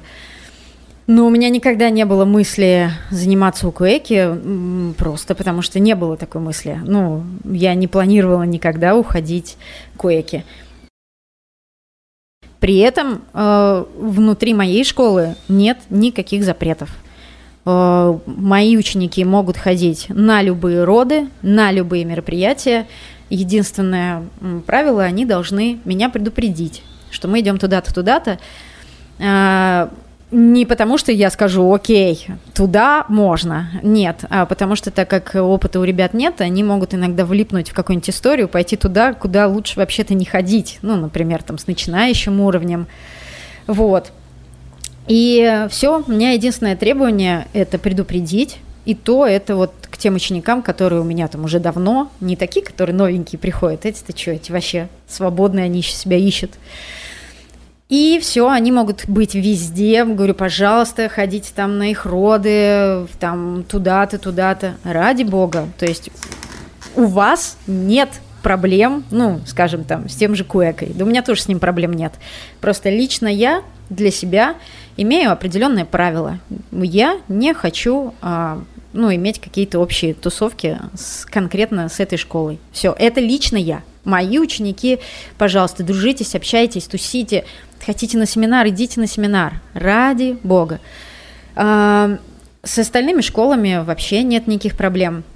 А по поводу того, что меня как-то тяжело увидеть, я, если честно, иногда просто задалбываюсь, что мне надо еще куда-то идти народу. Я так там уработаюсь на виду этих классов, тренировок, доп. занятий, подготовок дополнительных.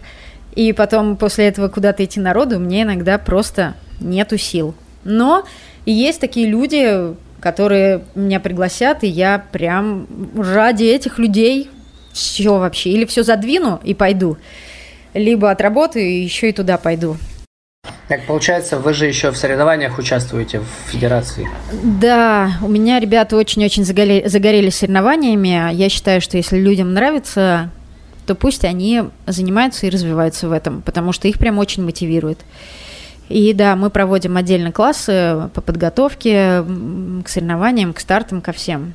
Поэтому работа-то работы дофига постоянно. Поэтому То есть это получается... не, не, тво, не твоя инициатива была? Нет, нет, нет. Я, как сказала, ребят, хотите в соревнованиях поучаствовать? Они такие, да. Ну и все, их оттуда не вытащить. Они там уже и с судейскими категориями, э, ребята, ученики мои и, и судят, и участвуют в организации, сами туда приходят. Я не прихожу на соревнования, они приходят, организуют э, все по организации, там помогают э, и там и угловые судьи, и судьи, и помощники в том-то, и помощники в том-то, и подростки, и взрослые. Э, это уже стало отдельной жизнью школы, и это исключительно их, их желание. Но раз у них есть желание, то в этом надо, если у тебя есть на что-то желание, ты в этом должен развиваться. И я помогаю ему развиваться в этом. Вот мы сделали такое еще спортивное направление, чтобы именно по спорту понять все эти правила, как, как играть эту КПРу. Им классно, им классно. Они вот тут Ангола, а здесь у них соревнования, тут у них на Беримбау поиграть, а здесь у них соревнования. Им, им круто, им нравится переключаться, уметь переключаться между разными КПРами. То есть у тебя разрядники есть уже? Да, у меня уже есть и первый разряд. Вот Олечку будем выводить на кандидата в мастера спорта, Ольку Гуковскую. У ребят, э, ну, третий, вторые, первые разряды у ребят у нас. У меня нет. Плохо. А, а... К этим, к этим соревнованиям насколько ты относишься, типа, ну, я... насколько это вообще адекватная штука? Я отношусь... В капуэре? Я отношусь максимально положительно. А, потому что есть люди, опять же, которым это нравится и которых это мотивирует. И они же никого тоже не заставляют, они не говорят, что это обязательно быть там нашей частью нас, участвовать в этих соревнованиях. Есть люди, э, которым нужен спорт. Им это интересно. Ну, интересно и все. Окей? И они могут себя найти вот э, в спортивной КПР, участвуя в мероприятиях федерации, будучи частью федерации. И если это мотивирует, это однозначно хорошо. А ребята федерации сейчас очень очень сильно идут на контакт, у них очень интересные мероприятия проводятся. Они достаточно сильно переработали правила, и правила еще будут перерабатываться. С... Э, и это все делается через общение с нами, с капуэристами, не спортсменами. То есть э, они очень открытые, очень пластичные, и там становится все интереснее и интереснее. Кстати, уровень людей, участвующих там на соревнованиях, Офигенский. Капуэристы там очень крутые. Ну, вот в старших категориях.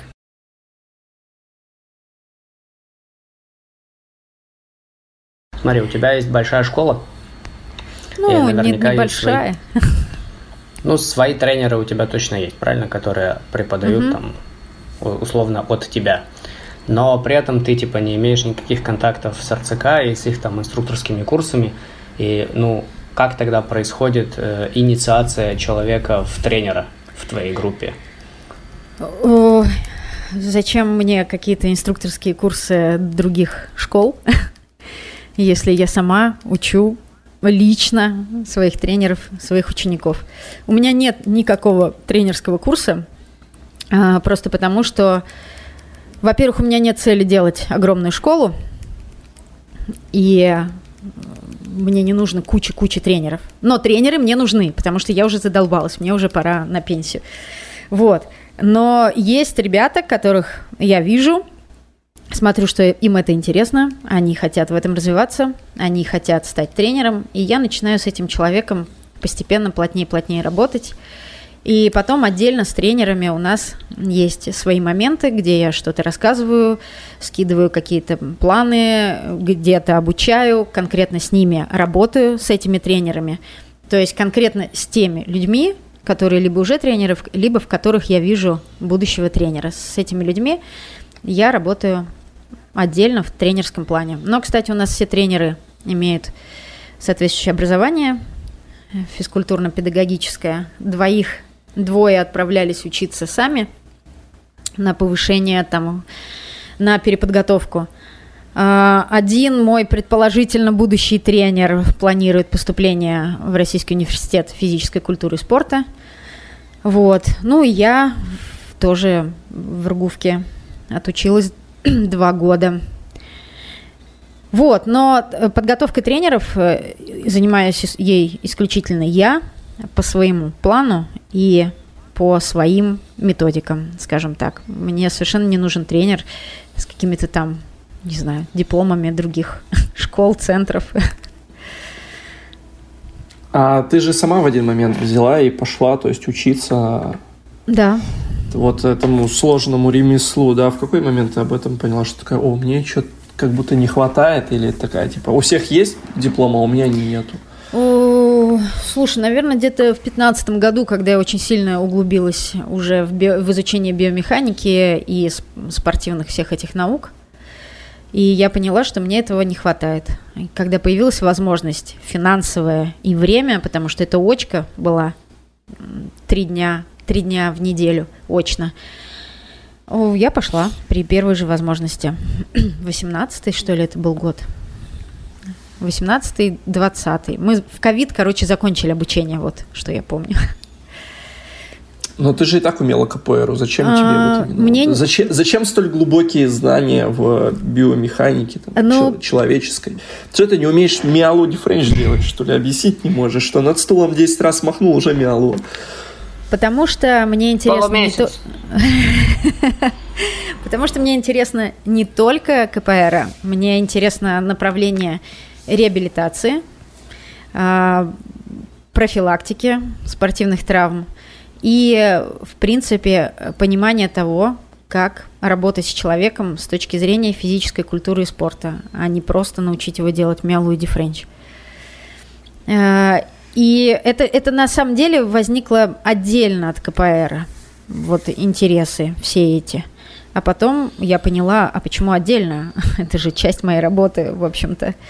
И потом, то есть у меня была КПР, и параллельно шли получение знаний Э, по биомеханике, по физиологии, по биохимии. А потом я подумала, блин, а почему отдельно-то надо все это дело объединить и как раз э, в своей школе работать уже, обладая всеми этими знаниями. Неврологией. Вот. Насколько помогает в работе это все? Э, сильно. Сильно помогает.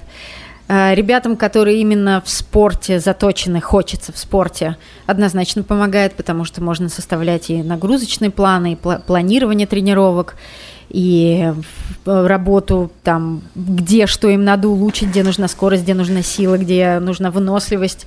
Ты понимаешь, как это все в них развивать. А люди, которым нафиг весь этот спорт, они занимаются КПР для себя, для удовольствия, однозначно помогает, чтобы сделать этих людей здоровее, а, чтобы у них не болело, чтобы у них не трещало, чтобы у них не замыкало. А, помогает. Я очень сильно использую это в своей работе. И особенно много мы работаем с этим на сборах. На сборах просто идут отдельно целые блоки по реабилитационным всяким штуковинам, восстановительным.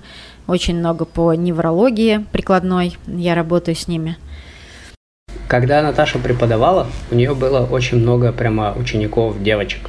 Прям много. Прям, не знаю, 80%, наверное. Потом, когда она ушла и группу передала мне, э, почти все девочки ушли. И Потому оставили. что ты некрасивый.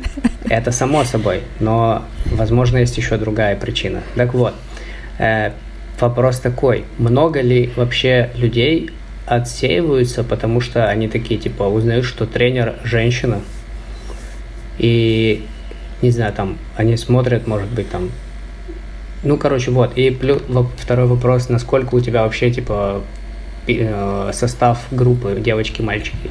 Мальчики вообще, типа, занимаются у девочек.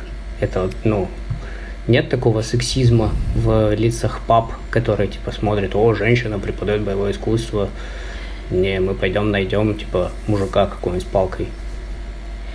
У меня э, в школе 50 на 50. Если взять всю школу, э, по всем тренерам, 50 на 50 девчонок и парней. И у всех тренеров то же самое. Это раз. Во-вторых, у нас все тренеры девчонки. Вот. В-третьих, я знаю, что есть люди, которые приходят ко мне, взрослые люди, и которые приводят детей, они специально искали меня. Вот там всех по разным причинам, разные истории. Э, искали меня, чтобы прийти ко мне или привести к нам своего ребенка. И во взрослой группе вообще очень большой состав мужчин. Прямо вот мужчин-мужчин, и ничего, им нравится. Но, кстати, бывают моменты, когда мне звонят и спрашивают, вот там тренировки у вас, бла-бла-бла, а кто тренер? И я говорю, тренер я ой, нашему мальчику мужчину, потому что с ним надо построже. Я говорю, приводите, обещаю, что после меня вы мужчину не захотите. Вот. И нет, ну вот такие моменты есть, когда именно по телефону спрашивают, что им нужен именно тренер-мужчина – но когда непосредственно на практике я никогда не сталкивалась с тем, что, ой, фу, ты женщина, пойду-ка я заниматься э, к парню. Нет. Ну, может быть, я этого не знаю, может, они тайком уходили и не хотели меня обидеть, и мне этого не говорили. Ну, что-то не припомню. Можно просто, в твоем случае, можно говорить тренер Е.В. Бондаренко. Да, да. Вот. Хочу про твой триатлон спросить. Вообще вопрос, не забегалась, не, не забегалась ли ты? Да, да, да. То есть что-то у тебя только пробег. Когда уже плавание и велосипед? О. Когда, когда Патагония? Да, меня все об этом спрашивают. В общем, когда я начинала в прошлом году, я думала, блин, как бы доползти просто марафон и все. Потом такой, да зачем марафон? Нужен триатлон. Потом уже такой, да вот сейчас я вот сейчас прям пробегу и уже начнем велосипед, плавание. А потом началось, сколько стоит велосипед, да на одно плавание просто, чтобы начать, сколько стоит там всякое оборудование, снаряжение, э, дополнительные тренажеры для плавания. И я просто воткнулась, э, на самом деле, во-вторых, финансовый потолок временно. То есть я сейчас откладываю финансы на развитие себя в триатлоне. А в первую очередь я воткнулась после подготовки к первому марафону э, к дикому истощению психологическому. То есть мне для того, чтобы подготовиться к первому марафону, психологически было очень тяжело. У меня были два сбора с ребятами лаги, лагеря летних. У меня была моя, мои постоянные тренировки, КПР, и у меня резко возросли нагрузки, так как никогда таких нагрузок не было по бегу.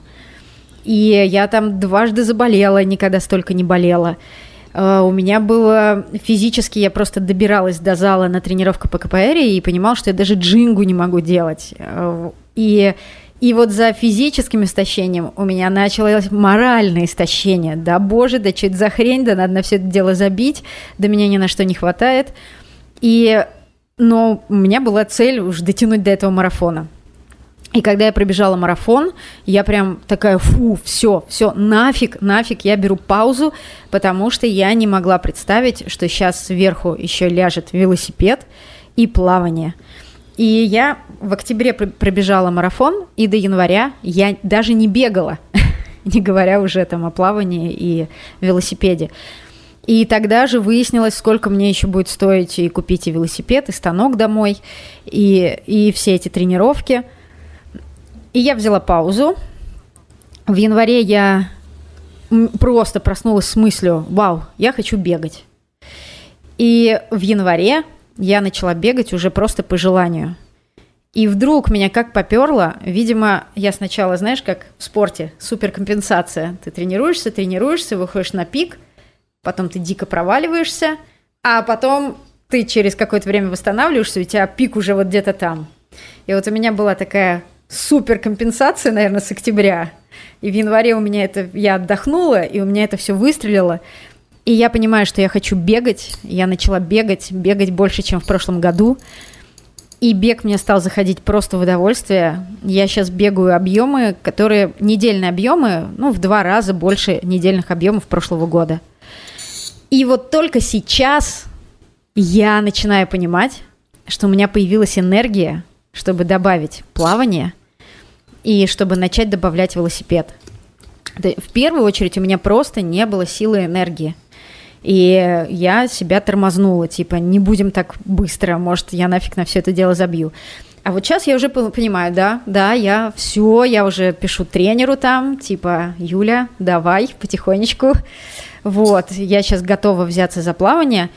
А за велосипед пока не готова, чисто по финансам, но это надо очень много вложиться, даже в самый дешевый велосипед, потому что там же сверху еще идет костюм, седло, а, потому что тебе должны а, под тебя отдельно, ты когда покупаешь кроссовки, ты под них делаешь педали, и у тебя должно быть твое седло – ты можешь использовать прокатный велосипед, приходить куда-то на станок, но ты всегда берешь свои кроссовки, свои педали, свое седло. Это отдельные деньги. В общем, велосипед пока по финансам тормозится, а плавание вот, вот сейчас э, приеду с Сочи и начнем. Энергии, просто не было энергии. Я выдохлась, и удивительно то, что я всегда думала, что я спортивный человек. А в прошлом году я поняла, какой я яме по своему физическому состоянию. Это просто был кошмар. Именно яма. И я вот из нее стала выбираться, выбираться. И вот сейчас я где-то там уже вот на, на бортике, на, на границе этой ямы и понимаю, что э, появляется энергия. Причем в этом году энергии вдруг появилось столько, что я, например, пробегаю с утра 15 километров, а потом прихожу в зал, и я с удовольствием не только веду тренировку, я тренируюсь с ребятами, а потом я прихожу домой, и у меня куча энергии на разные проекты. То есть э, это оказалось не так просто, как я думала. Сейчас я вот покручу педали, проплыву, пробегу, и все. И я триатлонец. Нет. Такая история. Так а вот это вот занятие физуха, они тебе в капоре же помогают? Сейчас да. В прошлом году, я говорю, в прошлом году просто я еле вообще жила.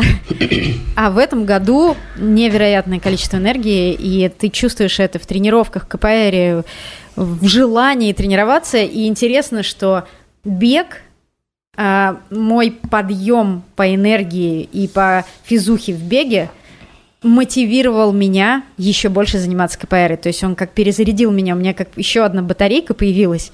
И КПР вообще новыми красками загорелась, просто когда я увидела свои какие-то новые возможности физические.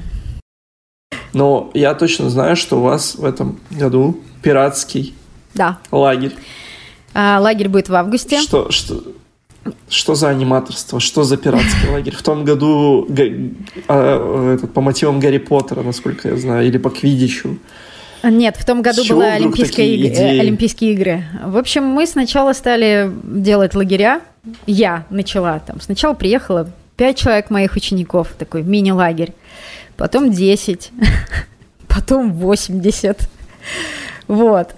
И сначала были, ну, просто лагерь с тренировками. Потом мы поняли, что это скучно, надо же развлечения. Мы начали придумать развлечения. Потом мы поняли, что это какие-то вообще гешманские, не знаю, как это слово сказать, развлечения, такие, как всегда у нас было там в детском садике аниматорство какое-то. Давайте придумаем что-то прикольное.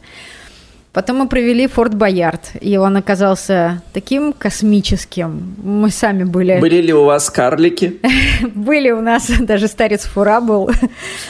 Вот. Два, два ключа. А, мы провели этот Форт Боярд, а потом решили, блин, Гарри Поттеру 40 лет исполняется. Надо бы что-то придумать на тему Гарри Поттера. Но у нас не получилось тогда, в 20-м. Там же был... На 40 лет Гарри Поттера был ковид. И мы все равно провели классный лагерь, но мы просто отложили всю глобальность лагеря.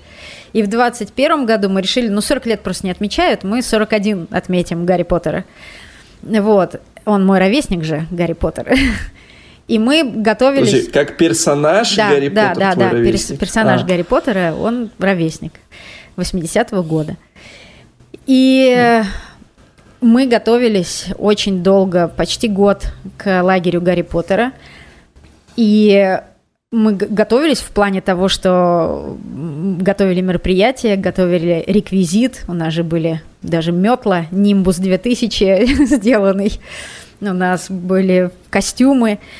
И этот, э, мы сделали лагерь квестов. То есть в течение лагеря дети решают один большой квест, разделенный на маленькие квесты. То есть Uh, у меня вообще лагерь всегда разбит на тренировочные циклы. Все зависит от того, сколько дней лагеря. Например, три тренировочных дня, один отдых, три тренировочных, один отдых, либо четыре тренировочных, один отдых. Это такие микроциклы, в которых определенная работа отрабатывается. В этом цикле мы работаем над этим, в этом, в этом над этим, над этим. И каждый цикл мы еще и сделали э, частью одного большого квеста лагеря. То есть э, помимо тренировок ребята живут вот в таком образе там Гарри Поттера, Хогвартса, решают задания, квесты, загадки почти 24 часа в сутки, у них там всякие карты, э, схемы, планы.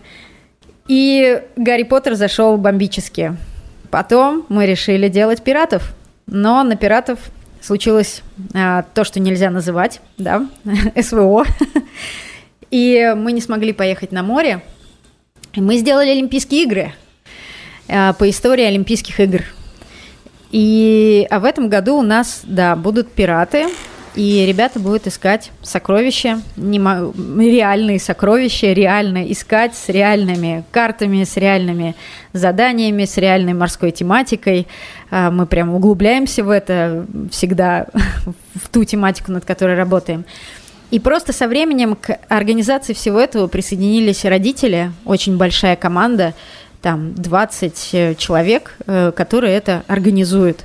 Э, кто-то делает реквизит, кто-то отвечает за какие-то там закупки, кто-то отвечает за сценарий, кто-то там отвечает за то-то, за то-то. Я только деньги там на это все отстегиваю, на эту организацию. И вот так вот получилось как-то, что мы окунулись в эти лагеря приключений. То есть у ребят КПР тренировки, но все это с утра до вечера, весь лагерь, одно большое приключение, это одна большая история, один сценарий. И вот они проживают эту историю, это приключение, решая задачи, проходя испытания, проживая маленькие приключения. Вот. То есть лагерь это не же не тренировки в основном-то. Это типа просто приключения. А чем как ты ты не можешь детей оставить самих себе, они иначе начнут страдать херней. Поэтому ты как бы им даешь возможность быть в приключении, ты им как бы направляешь их туда, придумываешь за них, короче, весь движ. Ну, в этом как бы, блядь, за этим люди едут в лагерь, за тем, чтобы их занимали там все время. И это прям классно. Это круто. Что круто, что родители подключаются. Это прям вообще удивительно, что они подключаются. Ну, они еще, они еще и сами ездят, родители, да. Еще и сами ездят. Это вообще круто. Просто у нас-то такого не было, что мы не на базу ездили. Мы ездили в лагерь, в детский. И как бы мы сами всем занимались со своими историями потрясающими.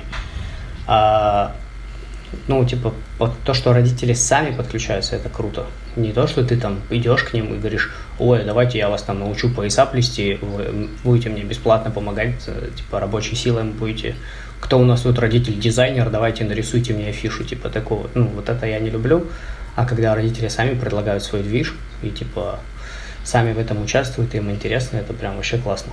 Это прям говорит о том, что тебе доверяют именно как не знаю, как человеку.